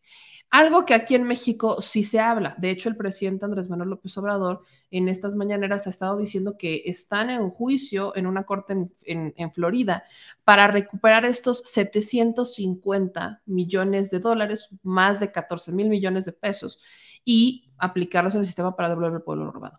El, juez Brian Cogan, pues logró que, eh, más bien la defensa, logra que el, el juez limite a los fiscales para que no hablen de este enriquecimiento después del 2012, que sale de desvíos de la Secretaría de Gobernación, de la Policía Federal y de la Fiscalía de, la Ciudad de México, o sea, de Mancera, Osorio Chong y cuando General García Luna estaba en la Secretaría de Seguridad. Entonces, son temas que aquí en México sí se platican, pero que en Estados Unidos se limitan por completo. ¿Qué opinan de eso, Steph? Pues porque sus, términos jurídicos así lo, determinan. Eh, sin embargo, pues aquí en México no vamos a dejar de hablar de algo que pues nos, ha aquejado a los mexicanos. Seguramente pues a ellos no, porque ellos no tuvieron miles de, de muertos, pero en nuestro pueblo pues hubo miles de muertos y ese dinero está manchado de sangre, de, sangre de mexicanos. Entonces, es fundamental, como bien menciona el presidente, y creo que, lo que la estrategia que está haciendo el presidente de, de ir dando informes día a día en la mañanera de cómo va este juicio, porque es de suma importancia que los medios tradicionales no están dando, que son los medios eh, pues alternativos los que están dando esta información y que la gente se está informando de esta forma, porque pues estos medios tradicionales no les conviene, por supuesto, pues estaban sus contratos millonarios y estas grandes alianzas que ellos hicieron. Hay que recordar que pues estas grandes fotos que se tomaban con Felipe Calderón, los periodistas y esto de que pues muchos de ellos no mencionan todo, toda esta parte y quieren endulzar a, García Luna como con un una tipo telenovela, creo que, creo que es el hecho de que una parte de este sector o este sector está muy, pues quisieran eliminar, ¿no? Esto de que está pasando en el juicio en Estados Unidos, como cuando fue el Chapo, cosa contrario que cuando fue lo del Chapo, le sacaron todo, todo lo habido y por haber, eh, y el jugo amarillista que, que, le tuvieron que haber sacado, y en este caso no, ni siquiera le están sacando como una nota principal. Pero es muy importante lo que está haciendo el presidente y creo que es algo que a los mexicanos nos, nos aqueja y que está perfecto que se le regrese esto vía al pueblo lo robado. Sé que también el, el, gobierno de Estados Unidos eh, admitió esta, esta parte de, de la queja del pueblo mexicano, del gobierno mexicano, y creo que es muy, muy importante. Vamos a ver también cómo procede esto. Edwin, ¿tú qué opinas del silencio que mantienen o que se busca en Estados Unidos en torno al dinero? Pero ahí también, y se lo voy a preguntar también a Steph, ¿qué onda con el silencio de Osorio Chong, de Mancera, o sea, de otras personas que también, tuvieron una relación con García Luna y que hoy también están calladitos. Claro, están callados porque les conviene, porque a ver, como lo, bien, lo, bien lo mencionas, la Secretaría de Seguridad Pública desaparece, digamos, de facto del plano político mexicano durante todo el sexenio de Peña Nieto. ¿Y quién absorbió todas esas funciones? Pues, pues la Secretaría de Gobernación de Osorio Chong, porque se crea el Centro Nacional de Seguridad y no sé qué. Pero al absorber todas las facultades de lo que fue Secretaría de Seguridad Pública, pues también absorbió el archivo. Entonces, todo el merdero que dejó ahí García Luna, pues quien se encargó literalmente de encubrirlo o de destruirlo en su defecto, pues, pues fue Osorio Chong. Entonces, eso por un lado. Ahora, el juicio de García Luna, ¿por qué no está siendo tan mediático incluso en Estados Unidos? Pues porque también los que quedan bastante mal parados son los estadounidenses, como ya lo mencioné. Él era uno de los funcionarios estrella del gobierno mexicano, según ellos, para la iniciativa Mérida. Entonces, eh, al juzgar a García Luna, pues también van a caer forzosamente miembros de la CIA, de la DEA, de la agencia antitabac, anti, o sea, contra el alcohol, el tabaco, las armas de fuego y explosivos, aduanas, ¿no? Por eso es que yo siento que Brian Cogan está teniendo también un poco de, ah, ya no sé ni cómo llamarlo, eh, está tratando de defender su cota de, o, sea, que, que Estados Unidos, que el Estado gringo no pudo haber sido nunca infectado por el problema del, narcotráfico, porque eso es de países tercermundistas y eso es imposible en una democracia consolidada como ellos pretenden que son, con un Estado de Derecho consolidado como ellos pretenden que son, que no lo son, ni una democracia consolidada, ni un Estado de Derecho consolidado, pero ellos se asumen como tal. Eh, y ya, bueno, ¿qué, ¿qué, más puedo decir del juicio? Que, bueno, va a ser un juicio dentro de todo, menos mediático que el del Chapo, por lo que veo es que la defensa va a tratar de, apelar al jurado, lejos de la estrategia legal de los abogados del Chapo, por ejemplo, ellos trataron de crear una estrategia de, de víctima de las circunstancias, circunstancias, mientras que por lo que se ve, eh, con García Luna va a ser tratar de desacreditar a los testigos colaboradores del Departamento de Justicia de los Estados Unidos, pero bueno, yo creo que hablar de ventajas o derrotas o victorias parciales, siento que todavía falta bastante tiempo, son creo que 70 testigos, eh, falta ver a quién más llaman a declarar, se vienen eh, declaraciones interesantes, sobre todo de Edgar Beitia, me parece, no sé si vayan a citar a declarar a Iván Reyes Arzate, que fue literalmente empleado de García Luna en la Policía Federal, en la Policía Federal, la hoy extinta, afortunadamente, él, fíjate, fue jefe de la División Antinarcóticos de la Policía Federal y hace poco se declaró culpable porque lo acusaron de lo mismo que están acusando a García Luna, de conspirar para el trasiego de drogas hacia territorio estadounidense. Y él se declaró culpable. Ya está cumpliendo condena. Es posible que, no sé si ya la lista está totalmente formulada o no, pero pues ahí está ese caso, ¿no? De lo, ¿a qué voy con esto? A también lo muy corrupta que llegó a ser la Policía Federal. Este Policía Federal vienen argumentos de los eh, panistas diciendo que el juicio es una cortina de humo, que es una caja china y demás. ¿Qué, va, qué podemos realmente esperar de este juicio? Sin llegar a, a, las declaraciones de ver si es inocente o culpable, que eso no nos toca, pero ¿qué implicaciones va a tener para la política mexicana, para las estrategias de seguridad aquí en México, el juicio en contra de Gerardo García Luna? Sin duda, a pesar de que muchos están eh, pues en contra de lo que ha aplicado el presidente Andrés Manuel en temas de seguridad, eh, cuando él decía que la Policía Federal estaba totalmente contaminada, que no había manera de reformarla, estaba, nos damos cuenta ahora con un juicio en Estados Unidos donde eh, pues estos conservadores si algo idolatran es la manera en cómo lleva su ley cómo lleva su, su impartición de justicia a Estados Unidos y que es un gran ejemplo para ellos. Entonces, el que ahora digan en Estados Unidos que que se devele en Estados Unidos, en una corte en Estados Unidos, eh, pues la Policía Federal terminaba estar totalmente contaminada, le da la razón al presidente Andrés Manuel en decir que pues tenía que iniciar una nueva, que en este caso es la Guardia Nacional. Entonces creo que, que de una u otra manera le están dando la, la, razón al presidente. Por otro lado, hay, hay algo que hoy estaba viendo hace rato en una nota. Desafortunadamente, eh, a diferencia del juicio del Chapo, yo veo a, este juez como pues más estricto, eh, no tan, más estricto en el sentido de no tan severo con, García Luna. Ayer desestimaron unas declaraciones de, una persona que se llama el futbolista, o así le denominan, no se llama, le denominan el futbolista, la apodaban, eh, porque él compraba a través del narcotráfico eh, equipos de fútbol y todo lo que dijo, pues dio a entender que eran, así tal cual, dijo el juez, que eran rumores, hoy también a este, vuelve a testificar.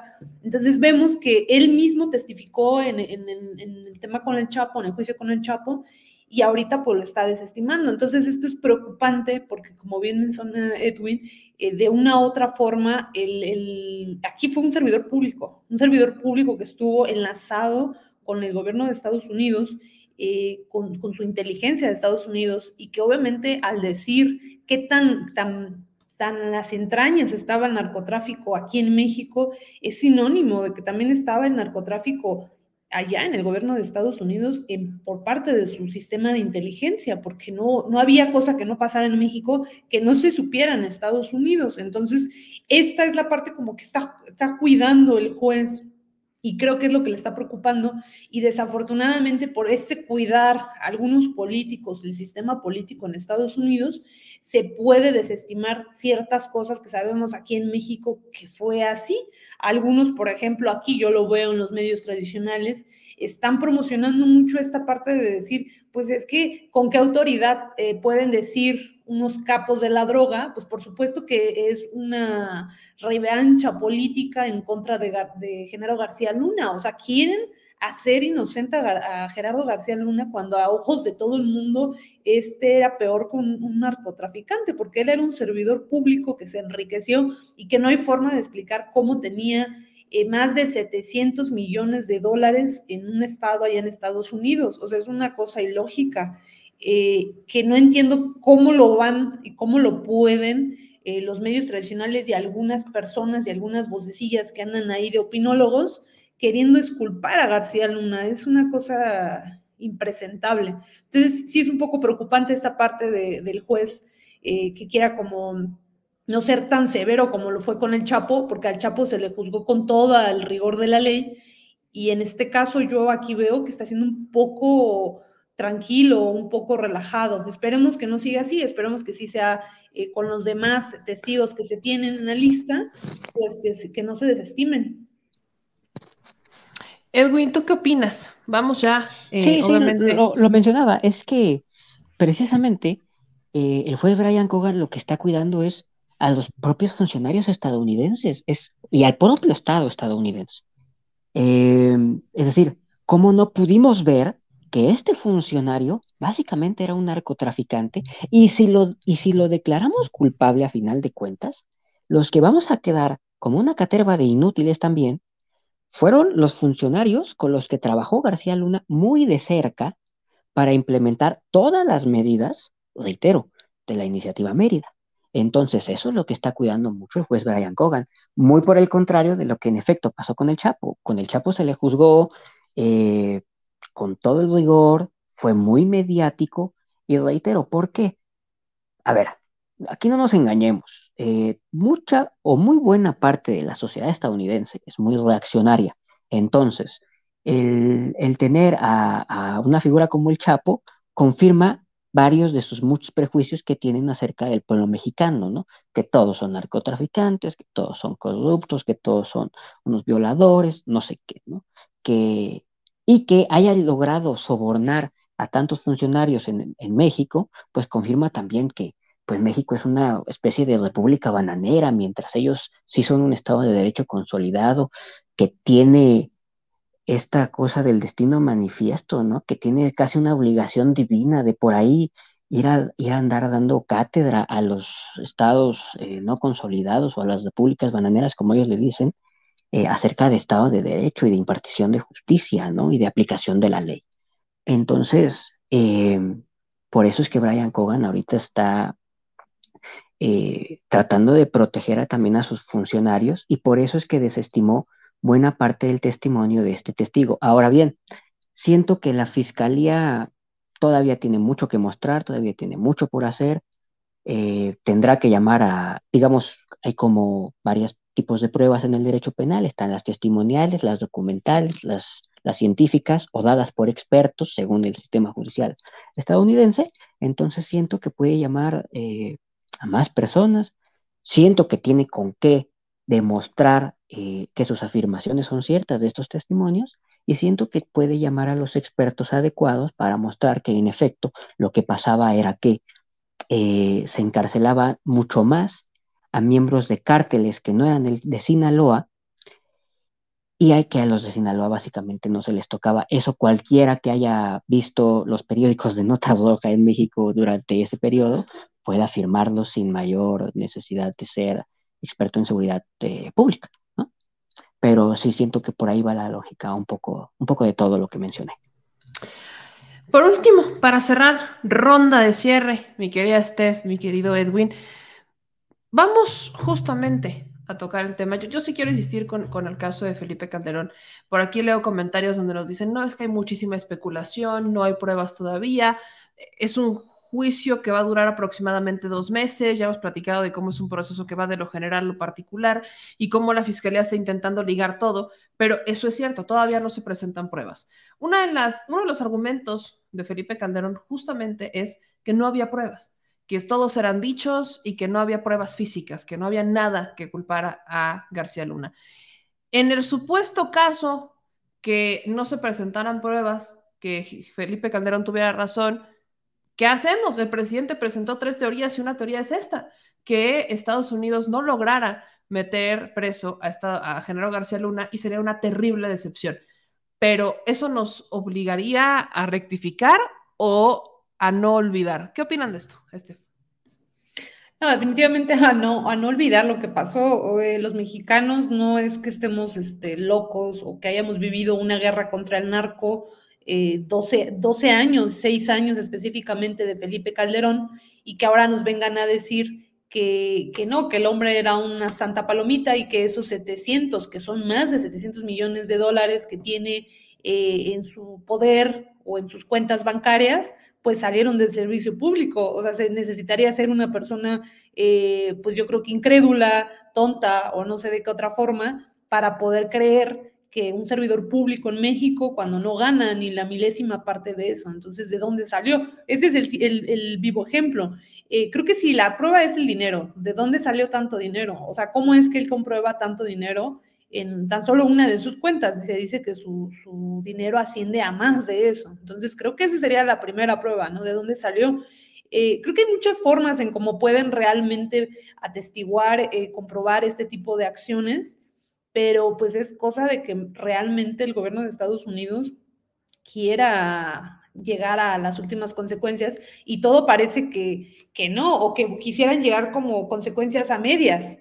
Yo la verdad es que espero que sí se lleguen a las consecuencias y que por primera vez se haga justicia de esta forma con un, servidor público que sabemos que fue de lo peor y que si vivimos aún todavía estos eh, residuos o, cuestiones de, inseguridad es precisamente porque estas dos personas son las que alentaron y avivaron las llamas de la país. Entonces, sería una justicia para todas estas personas desaparecidas que aún a pesar de muchos años siguen desaparecidas, para las familias que no tienen eh, dónde llorarle a sus muertos Creo que sería justicia para miles de personas en nuestro país, miles de mexicanos y miles de mexicanos que se tuvieron que ir al extranjero porque la violencia estaba al tope. Entonces creo que para los mexicanos tiene muchísimo más valor que para los estadounidenses. Yo sí espero que se haga justicia y que llegue hasta las últimas consecuencias y que no se esté usando como un, tema político específicamente ahorita en Estados Unidos, precisamente porque también vienen las campañas electorales en el 2024. Edwin. Pues yo la verdad es que de los Estados Unidos nunca me espero nada. De hecho, a mí me, me sacó de cuadro un poco que uno de sus más leales sirvientes en su momento, que como lo fue García Luna, eh, pues hubiera sido aprendido. A mí me, me sorprendió. También, por ejemplo, en su momento con el general Salvador Cienfuegos. Ambos funcionarios eh, muy condecorados, muy reconocidos por el gobierno gringo tanto uno civil como García Luna, como uno militar como Salvador Cienfuegos. Eso por un lado. Em, entonces, bueno, ojalá se haga justicia. ¿Por qué? Porque, eh, reitero, este señor llenó de muertos tanto a México como a Estados Unidos, porque pensar que no hay, no hay muertos allá, pues las, las pandillas tratando de controlar el, el comercio, digamos, de, la última entrega, digamos, ¿no? Para el consumidor final en las calles, pues sí se mueren, los muertos por sobredosis, pues sí se mueren. En Nueva York son, son muchos los muertos por sobredosis, sobre todo cocaína, ¿no? Creo que también por ahí los, los fiscales del Departamento de Justicia creo que están apelando a eso con, los miembros del jurado. Eh, qué bueno que por una parte Brian Cogan haya eh, limitado hasta qué punto le interesa el patrimonio de García Luna o no. ¿Por qué? Porque pues hasta ese punto el gobierno estadounidense va a poder reclamar ese patrimonio y por el otro, pues el gobierno mexicano va a poder eh, hacer todas las indagatorias necesarias para confiscar ese, todo ese patrimonio sobrante mal habido que no confisque el gobierno de Estados Unidos en dado caso de que sea declarado culpable. Ahora bien, falta mucho, todo puede suceder. Yo siento que sí existen las pruebas necesarias para condenar a este sujeto y espero que así sea, ¿no? Y sí, sobre todo eso de que esto, de una u otra manera, los sectores más reaccionarios de Estados Unidos lo van a utilizar porque, reitero, esto cuadra totalmente con la ideología de, de los, digamos, WASP, de, del narcoterrorismo y de México como un país, no solamente una especie de república bananera, que no lo somos, pero ellos así nos ven, sino como una suerte de potencia también hostil. Recordemos que buena parte de, de la relación México-Estados Unidos ha sido muy conflictiva desde la fundación de este país, ¿no? Entonces... Pues vaya, vamos a ver qué pasa. Recordemos que jueves y viernes no va a haber, al menos jueves y viernes de esta semana no va a haber juicio. Regresaremos hasta el lunes, pero eso no quiere decir que nos quedemos callados. Mi querida Steph, Edwin, les agradezco muchísimo que se conecten con nosotros como todos los miércoles. Ayúdenme a decir a la gente en dónde seguirlos para que también desde sus redes sociales ustedes estén generando conversación. Stephanie, ¿dónde te encuentran? Creo que estás muteada. Creo que estás, ajá, estás muteada, Steph. Sí. ya, sí. listo.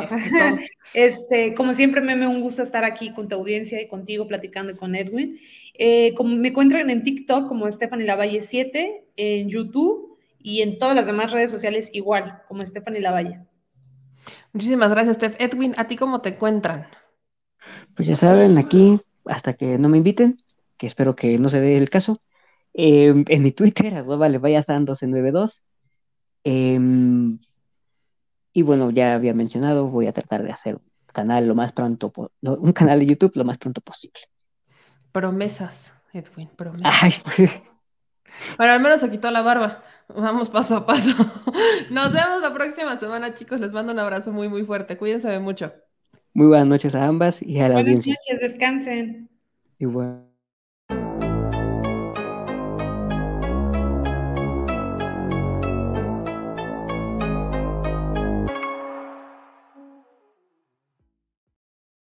Y bueno, ya regresamos, mi gente linda, bella, divina y preciosa.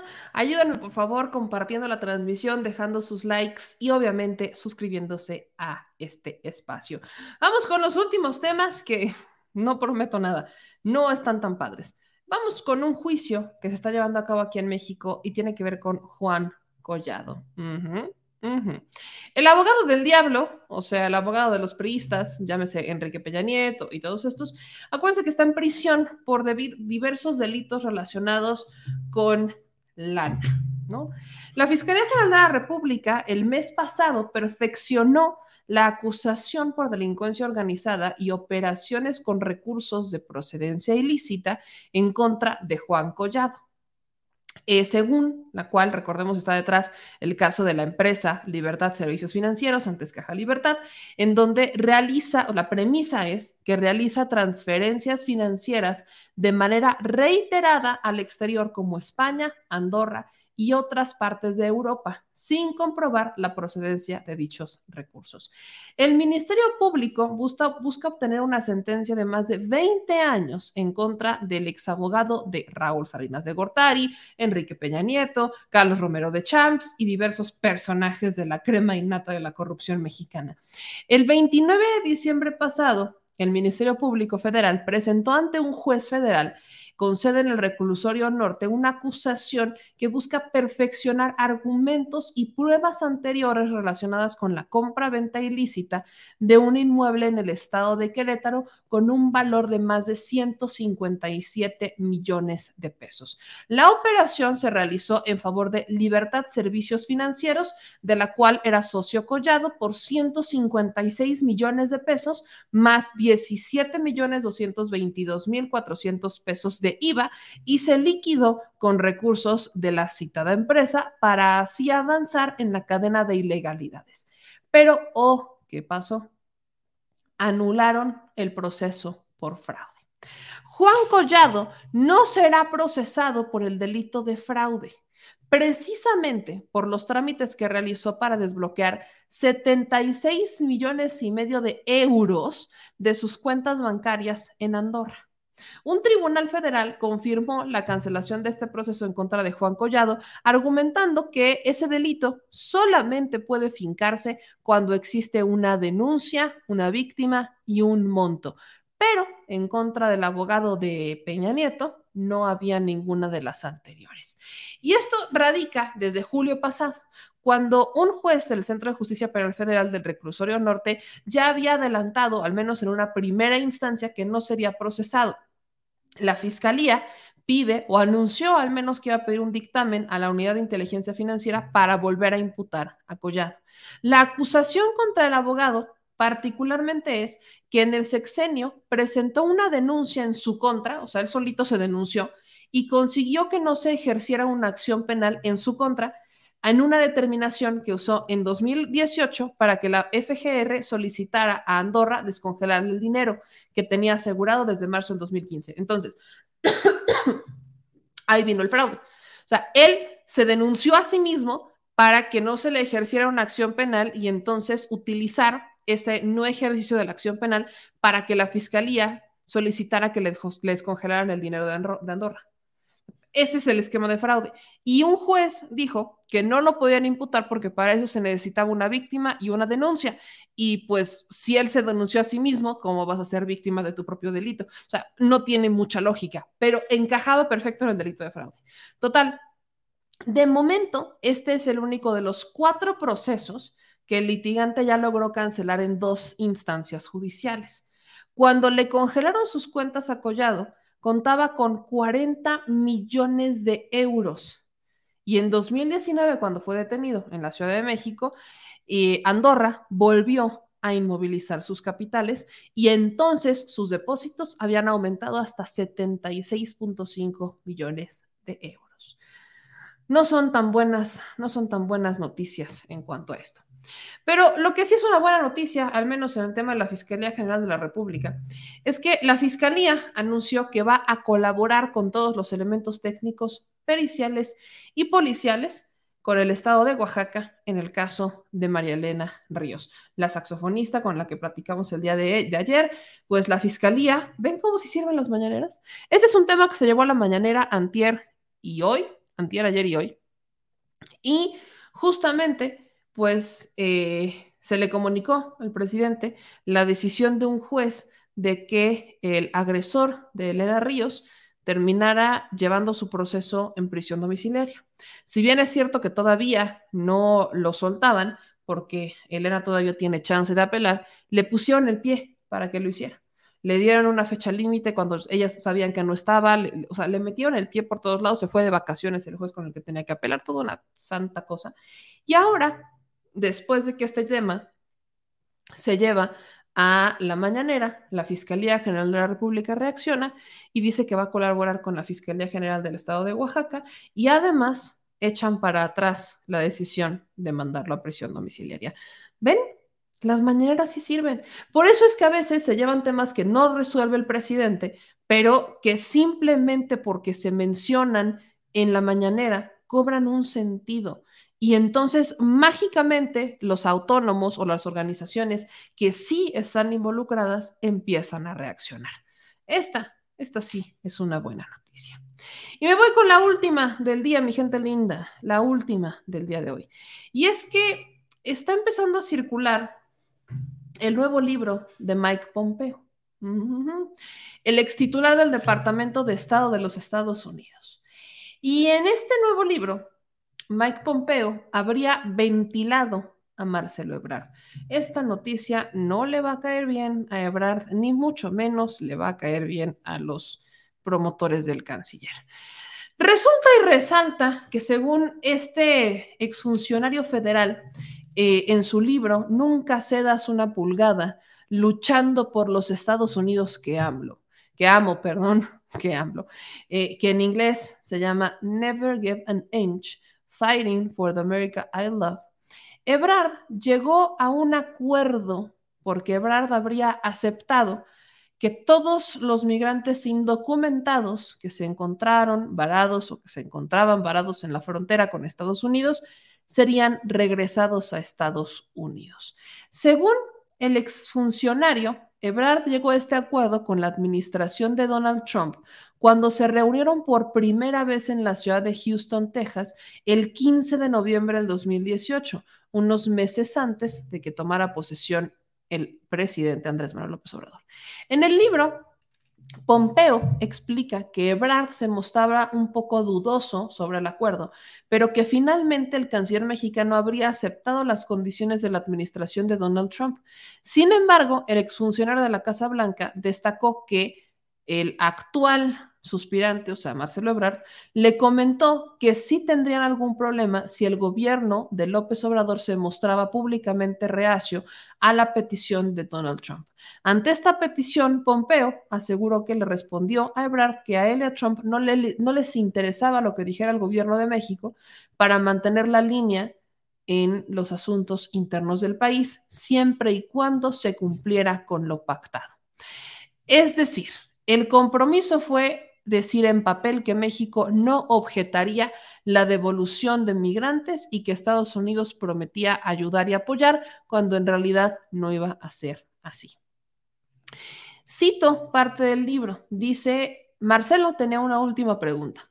Preguntó si teníamos que promocionar públicamente el acuerdo de México con nuestros términos o si su gobierno podría decir que se había opuesto a él, sin reconocer ningún acuerdo. Y la respuesta habría sido, no me importa lo que sea que te ayude a nivel nacional, eso es cosa tuya. Nos separamos amigablemente, sabiendo que ambos teníamos mucho trabajo por hacer. ¿Qué otras revelaciones se dieron en este libro? Pues que Estados Unidos aplicaría su política migratoria con o sin el consentimiento de México. En un principio, Mike Pompeo explicó que Ebrard habría rechazado que la administración de López Obrador fuera a aceptar las condiciones migratorias impuestas por la administración de Trump, principalmente por las posibles reacciones que esto causaría en el país. Y Pompeo rápidamente le advirtió al canciller mexicano que la Casa Blanca tenía planteado implementar dichas medidas sin importar si México estaba de acuerdo o no. Sin embargo, le reiteró que preferían establecer una cooperación con las autoridades mexicanas en el tema. Pompeo veía que Ebrard enfrentaba muchos problemas. Entonces, dice también en este libro que Estados Unidos admitió que observó a Ebrard que enfrentaba varios problemas a raíz de la solicitud en materia migratoria. En primer lugar, Pompeo explicó que Ebrard tenía la obligación de proteger la imagen del presidente Andrés Manuel López Obrador, pues no podía aceptar que la opinión pública en México viera que el tabasqueño se doblegó ante el vecino del norte. No obstante, pues eh, en un segundo lugar, Pompeo menciona que Ebrard tuvo que lidiar entonces con la embajadora de México en los Estados Unidos, Marta Bárcena, quien se opuso fuertemente a que se establecieran las medidas esperadas por el gobierno de Donald Trump. Al respecto, Pompeo aseguró que él y Ebrard hicieron todo lo posible para mantener al margen a Marta Bárcena, así como también a otras personas más, pues consideraban que entre más personas supieran de este acuerdo, más fácil sería que se filtrara la información a los medios de comunicación y a la opinión pública en general. Hay otra cosa que también destaca, evidentemente, Mike Pompeo, y es que está elogiando a Marcelo Ebrard. O sea, Mike Pompeo elogió a Marcelo Ebrard a tal punto de decir que el canciller podría convertirse en el próximo presidente de México. Aseguró que Ebrard es una persona muy brillante y también muy marxista, así como también lo tildó de ser una persona afable, capaz, pragmática y consideró que entendía el poder y los riesgos. Y por último, aseguró que el canciller siempre ha estado determinado en poner a México primero. Miren, esto pone en, un tema a Marcelo Ebrard, porque si de algo se ha cuestionado a Marcelo Ebrard, es de la facilidad que podría tener de doblegarse ante intereses extranjeros. Y estas declaraciones de Mike Pompeo no lo ayudan con eso, porque vamos a todavía hay que ver qué dice el presidente Andrés Manuel López Obrador al respecto y hay que ver qué dice Marcelo Ebrard. Pero Mike Pompeo, o sea, está diciendo que él, él, o sea, él y Ebrard acordaron que México iba a aceptar las condiciones migratorias de Estados Unidos en papel, aunque públicamente dijera que estaban en contra, con tal de que la imagen pública del presidente y migratoria, en el caso de México, no se viera afectada. Y que aplicaran ahí una estrategia mediática, como decir, no lo aceptamos, pero en los hechos lo estamos aceptando. Y aquí en México, lo que decía el canciller Marcelo Ebrard y lo que decía también el presidente López Obrador es que no estaban de acuerdo con las políticas migratorias, que sí había un espíritu de cooperación y aún así se llevaron bien. O sea, todavía vimos una relación muy cordial entre el presidente López Obrador y Trump, pero obviamente para aquellos, o sea, en ninguno de los escenarios, para aquellos que dijeron que México se doblegó ante Estados Unidos y que Ebrard les dijo que no era cierto, las declaraciones de Mike Pompeo no lo ayudan. Y para aquellos que quieren que México se ponga mucho más firme en cuanto a ponerle límites a Estados Unidos, pues las declaraciones de Mike Pompeo tampoco lo ayudan. O sea, Ebrard, y vaya, sobre todo cuando vemos que Estados Unidos está aceptando a Ebrard. Para algunas personas ese pudiera ser un buen señalamiento, pues podrían decir quizás Marcelo Ebrard pudiera tener lo necesario para tener una buena relación con Estados Unidos, pero por otro lado también nos pone en una situación como bastante vulnerable de decir, si es tan fácil que Marcelo Ebrard, o sea, si es cierto, suponiendo que lo que dice Mike Pompeo sea cierto, Marcelo Ebrard es capaz de acordar una cosa en papel y decir una cosa completamente distinta a la gente, con tal de que no se vea afectada la opinión pública. Ese es un problema. Vamos a ver qué responde el presidente Andrés Manuel López Obrador y qué responde el canciller Marcelo Ebrard, porque estas declaraciones no lo ayudan en lo más mínimo. También es cierto que lidiar con Trump no era fácil. Recordemos que Trump eh, es un personaje que tomaba muchas decisiones por impulso, ¿no? Que si bien es cierto, no hubo ninguna guerra cuando Trump estuvo en el poder, que también eso sí es cierto, Donald Trump sí llegó como a chantajear a México con los temas de aranceles, ¿se acordarán? Que sí llegó como a intentar eh, que México se doblegara por ciertas, eh, ciertos temas con Estados Unidos, imponiendo una política arancelaria cuando tenemos un tratado de libre comercio. Donald Trump, recordemos también lo que ha dicho el presidente y el canciller, que no quería otra vez el TEMEC y que fue gracias a este grupo que viene con Marcelo Ebrard y demás que logran convencer a Donald Trump de que se volviera a firmar un tratado de libre comercio con México y Estados Unidos y Canadá porque quería solamente un tratado bilateral, no quería ya tener el, famoso TEMEC. Entonces, negociar con Trump no es fácil. Y de ahí que se pudiera llegar a entender que se tomaron ciertas decisiones estratégicas como para mantener una relación de cooperación y tersa, perder algunas cosas y ganar otras, que eso es la política internacional. En política internacional pierdes una, ganas otra y al día siguiente pueden cambiar las cosas drásticamente. Puedes ganar unas y perder otras. Entonces, aquí vamos a ver qué contesta, pero políticamente en tiempos de definiciones, en tiempos electorales, en tiempos justamente políticos como estos, no están, o sea, estas declaraciones simplemente no benefician al canciller en lo más mínimo volteando a ver a las elecciones del 2024, porque la base del obradorismo, lo último que quiere es alguien que en papel diga una cosa y que en los hechos haga otra. Vamos a ver qué es lo que pasa con estas declaraciones, a ver si hay una respuesta del canciller al respecto del tema. Vamos a ver y escuchar, bueno, vamos a, leer algunos de sus comentarios. Dice Olga, muy raro que ni la Fren o Ciro no mencionan lo que dices de Marcelo y Mike Pompeo Está raro, pero es que es un tema que está surgiendo en este momento. O sea, el libro, tal cual, el libro de, Mike Pompeo salió apenas y apenas lo están empezando a leer algunos periodistas. Apenas lo están empezando a leer. Entonces, va a ver, vamos a ver qué pasa. Este creo que va a ser un tema que va a estar eh, dando mucho, mucho más para adelante, porque apenas están empezando a leer el libro. Me lo voy a comprar para leerlo para también compartírselos, porque solamente retomé las partes que subieron a, Twitter sobre este libro para que pues, ustedes la puedan ver. Digo, aquí quiero ver si, si les puedo poner parte de las imágenes de este libro que se están compartiendo en las redes sociales. Aquí está. Esta es parte del libro que se comparte de eh, Mike Pompeo, que es como el... Pues es el nuevo libro de Mike Pompeo. Entonces, ahí están, de ahí las estoy retomando. Entonces vamos a ver qué dice. Y seguramente en la mañanera saldremos de dudas. Probablemente alguien lo va a preguntar en la mañanera. Si no es en la de hoy, será en la de viernes. Ya veremos. Dicen acá en otros comentarios. Marcharé, Pedro Hernández va a marchar para defender al INE, dice. Marcharé porque deseo que los votos sean contados por el INE y, por no ser, y no por servidores de la nación orquestados por Morena. Ah, caray. ¿En qué momento dijimos o se dijo que los servidores de la nación iban a terminar contando los votos? ¿Alguien, alguien dijo eso porque no viene en el plan B. ¿Por qué no se informan antes de salir a defender al INE? De verdad, no se ayudan, hermanos. O sea, salen a decir, a sacar argumentos, que es que para defender al INE, y lo terminan hundiendo más. Porfis, al menos en esta siguiente marcha, yo sí espero que intenten informarse, al menos inténtenlo.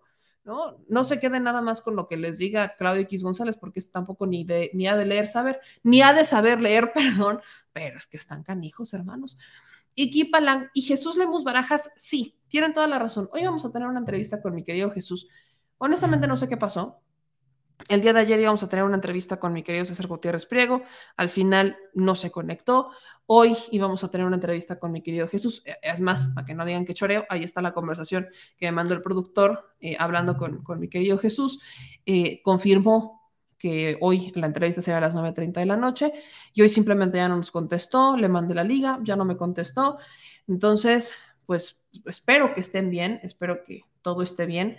Eh, lamento muchísimo que no se hayan podido dar estas dos entrevistas en el caso de García Luna, pero pues eso no nos va a detener obviamente porque vamos a seguir buscando quien nos pueda ayudar para este, hablar sobre el caso de García Luna y pues espero, espero de todo corazón que eh, tanto Jesús como César Gutiérrez Priego pues estén, estén bien. No nos han dicho por qué no pudieron entrar, honestamente no lo sé, pero pues les mando un, abrazo muy fuerte a los dos.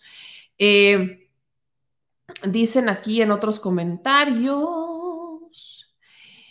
ya llegué, saludos desde Oklahoma, un abrazo, mi querido Fernando León. Dicen aquí en otros, este, en otros mensajes, Buenas noches, meme. Saludos a la Chilebanda. Ese tipo de marcha es de puro borrego mal informado. Chale, tienen toda la razón. Dice, me gustó mucho tu información, pero ya es tarde y voy a dormir. Buenas noches y gracias por información. Pues ya nos vamos a dormir, oigan. Dice, demócratas y republicanos no respetan la soberanía de México. Marcelo Ebrard pierde credibilidad desde que empezó a dar entrevistas en las televisoras tradicionales y con esto adiós a la presidencia de Ebrard. Changos. Eh, dicen acá, les van a salir caras estas marchas a los del MacPrian. Saludos desde Merced, California. Gracias por informarnos. Un abrazo, mi querido Juan del Real. Te mando un besito, Gabriel Chávez. Dice eh, Omar, meme, una excepción eso está Ciro Murayama y Lorenzo Córdoba al decir que la democracia no está en el ADN de los mexicanos. Como ellos se sienten extranjeros, decepción total. Totalmente de acuerdo. Ellos se han de sentir completamente extranjeros, ellos se han de sentir, la neta no sé qué se han de sentir, pero qué decepción que esos sean nuestros representantes ante el Instituto Nacional Electoral. Qué tristeza. Lo bueno, que ya se va. Y yo también. Vámonos a descansar, mi gente linda. Nos vemos mañana en el Detrás de la Mañanera. Recuerden que terminando la conferencia del presidente, andamos por acá y que les estamos subiendo todos nuestros videos, videos cortos de los temas que estamos platicando en este espacio, para que ustedes los vean. No se les olvide también que vamos a andar en Chiapas este viernes, vamos a andar por allá. Así que a toda mi gente linda de Chiapas, nos vemos por allá en Tuxtla, Gutiérrez, Chiapas porque vamos a hacerles, ay, mi madre ya le pegué al micrófono, vamos a hacerles algunas notas de los tesoros del sur sureste mexicano que hasta esta administración están cobrando importancia. Yo soy Meme Yamel, no se les olvide dejar su like, suscribirse, activar las notificaciones y seguirnos en todas las redes sociales. Ya les estoy subiendo TikToks, así que estén pendientes también de nuestro TikTok, estén pendientes de nuestra página web www.damexico.news, en donde estamos subiendo notas, columnas de opinión y demás. Nos vemos mañana, que pasen una excelente noche. Gracias a todos los que nos apoyan, que nos mandan superchats, que nos ayudan con los supergracias después, que nos mandan donativos a través de nuestras cuentas, a través de PayPal o que simplemente nos apoyan viendo estos programas. Les mando un beso bien tornado. Yo soy Me Llamé, nos vemos mañana. Adiós.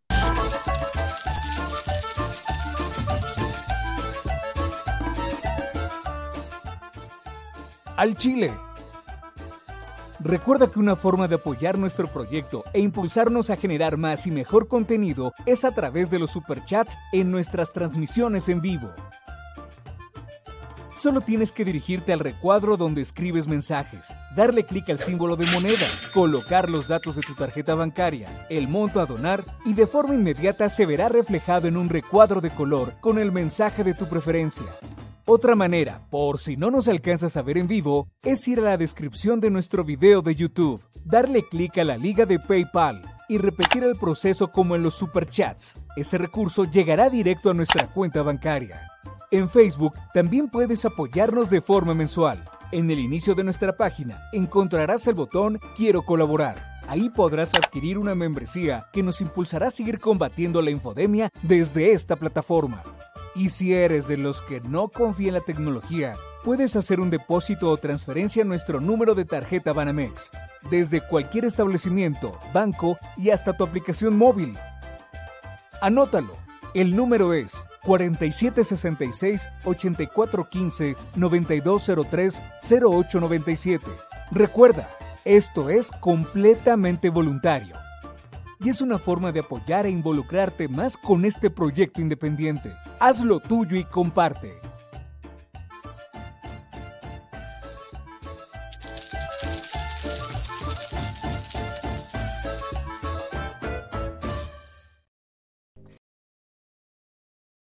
Si estás en Puebla y quieres un café que de verdad sepa a café, ve a Georgian Café. Vas a encontrar postres, variedad de cafés y tés, pero sobre todo un precio justo y sabor inigualable. Por la pandemia, su servicio es solo para llevar, pero de verdad no te lo puedes perder.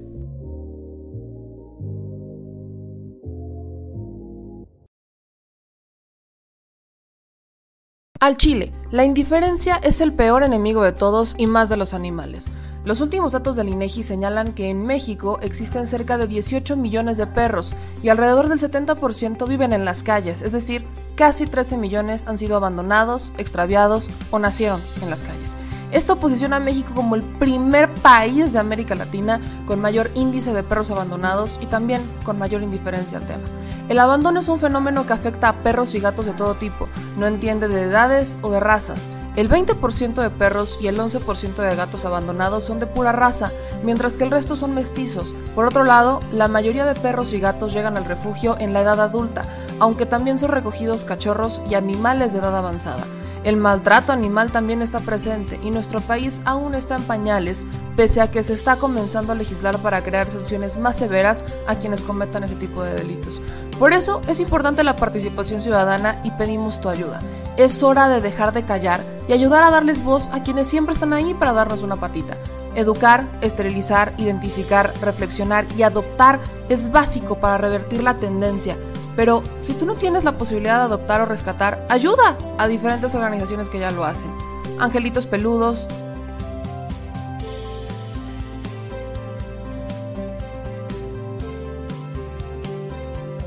Amor sin raza.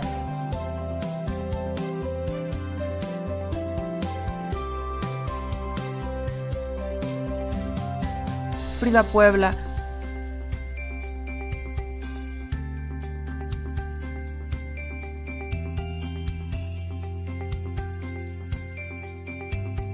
Rivera Rescue,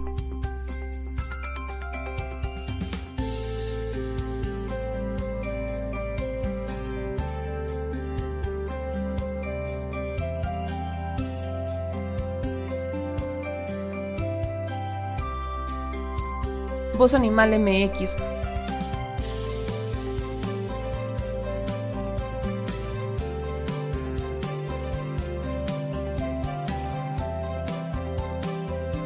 el albergue San Cristóbal,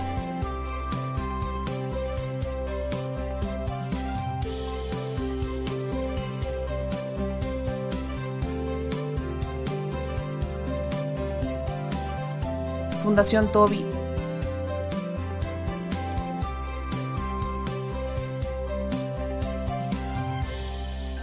O Patitas Invisibles son algunas de las organizaciones a las que constantemente donamos y apoyamos, pero no es suficiente. Ayúdanos a que sean más voces las que salven vidas.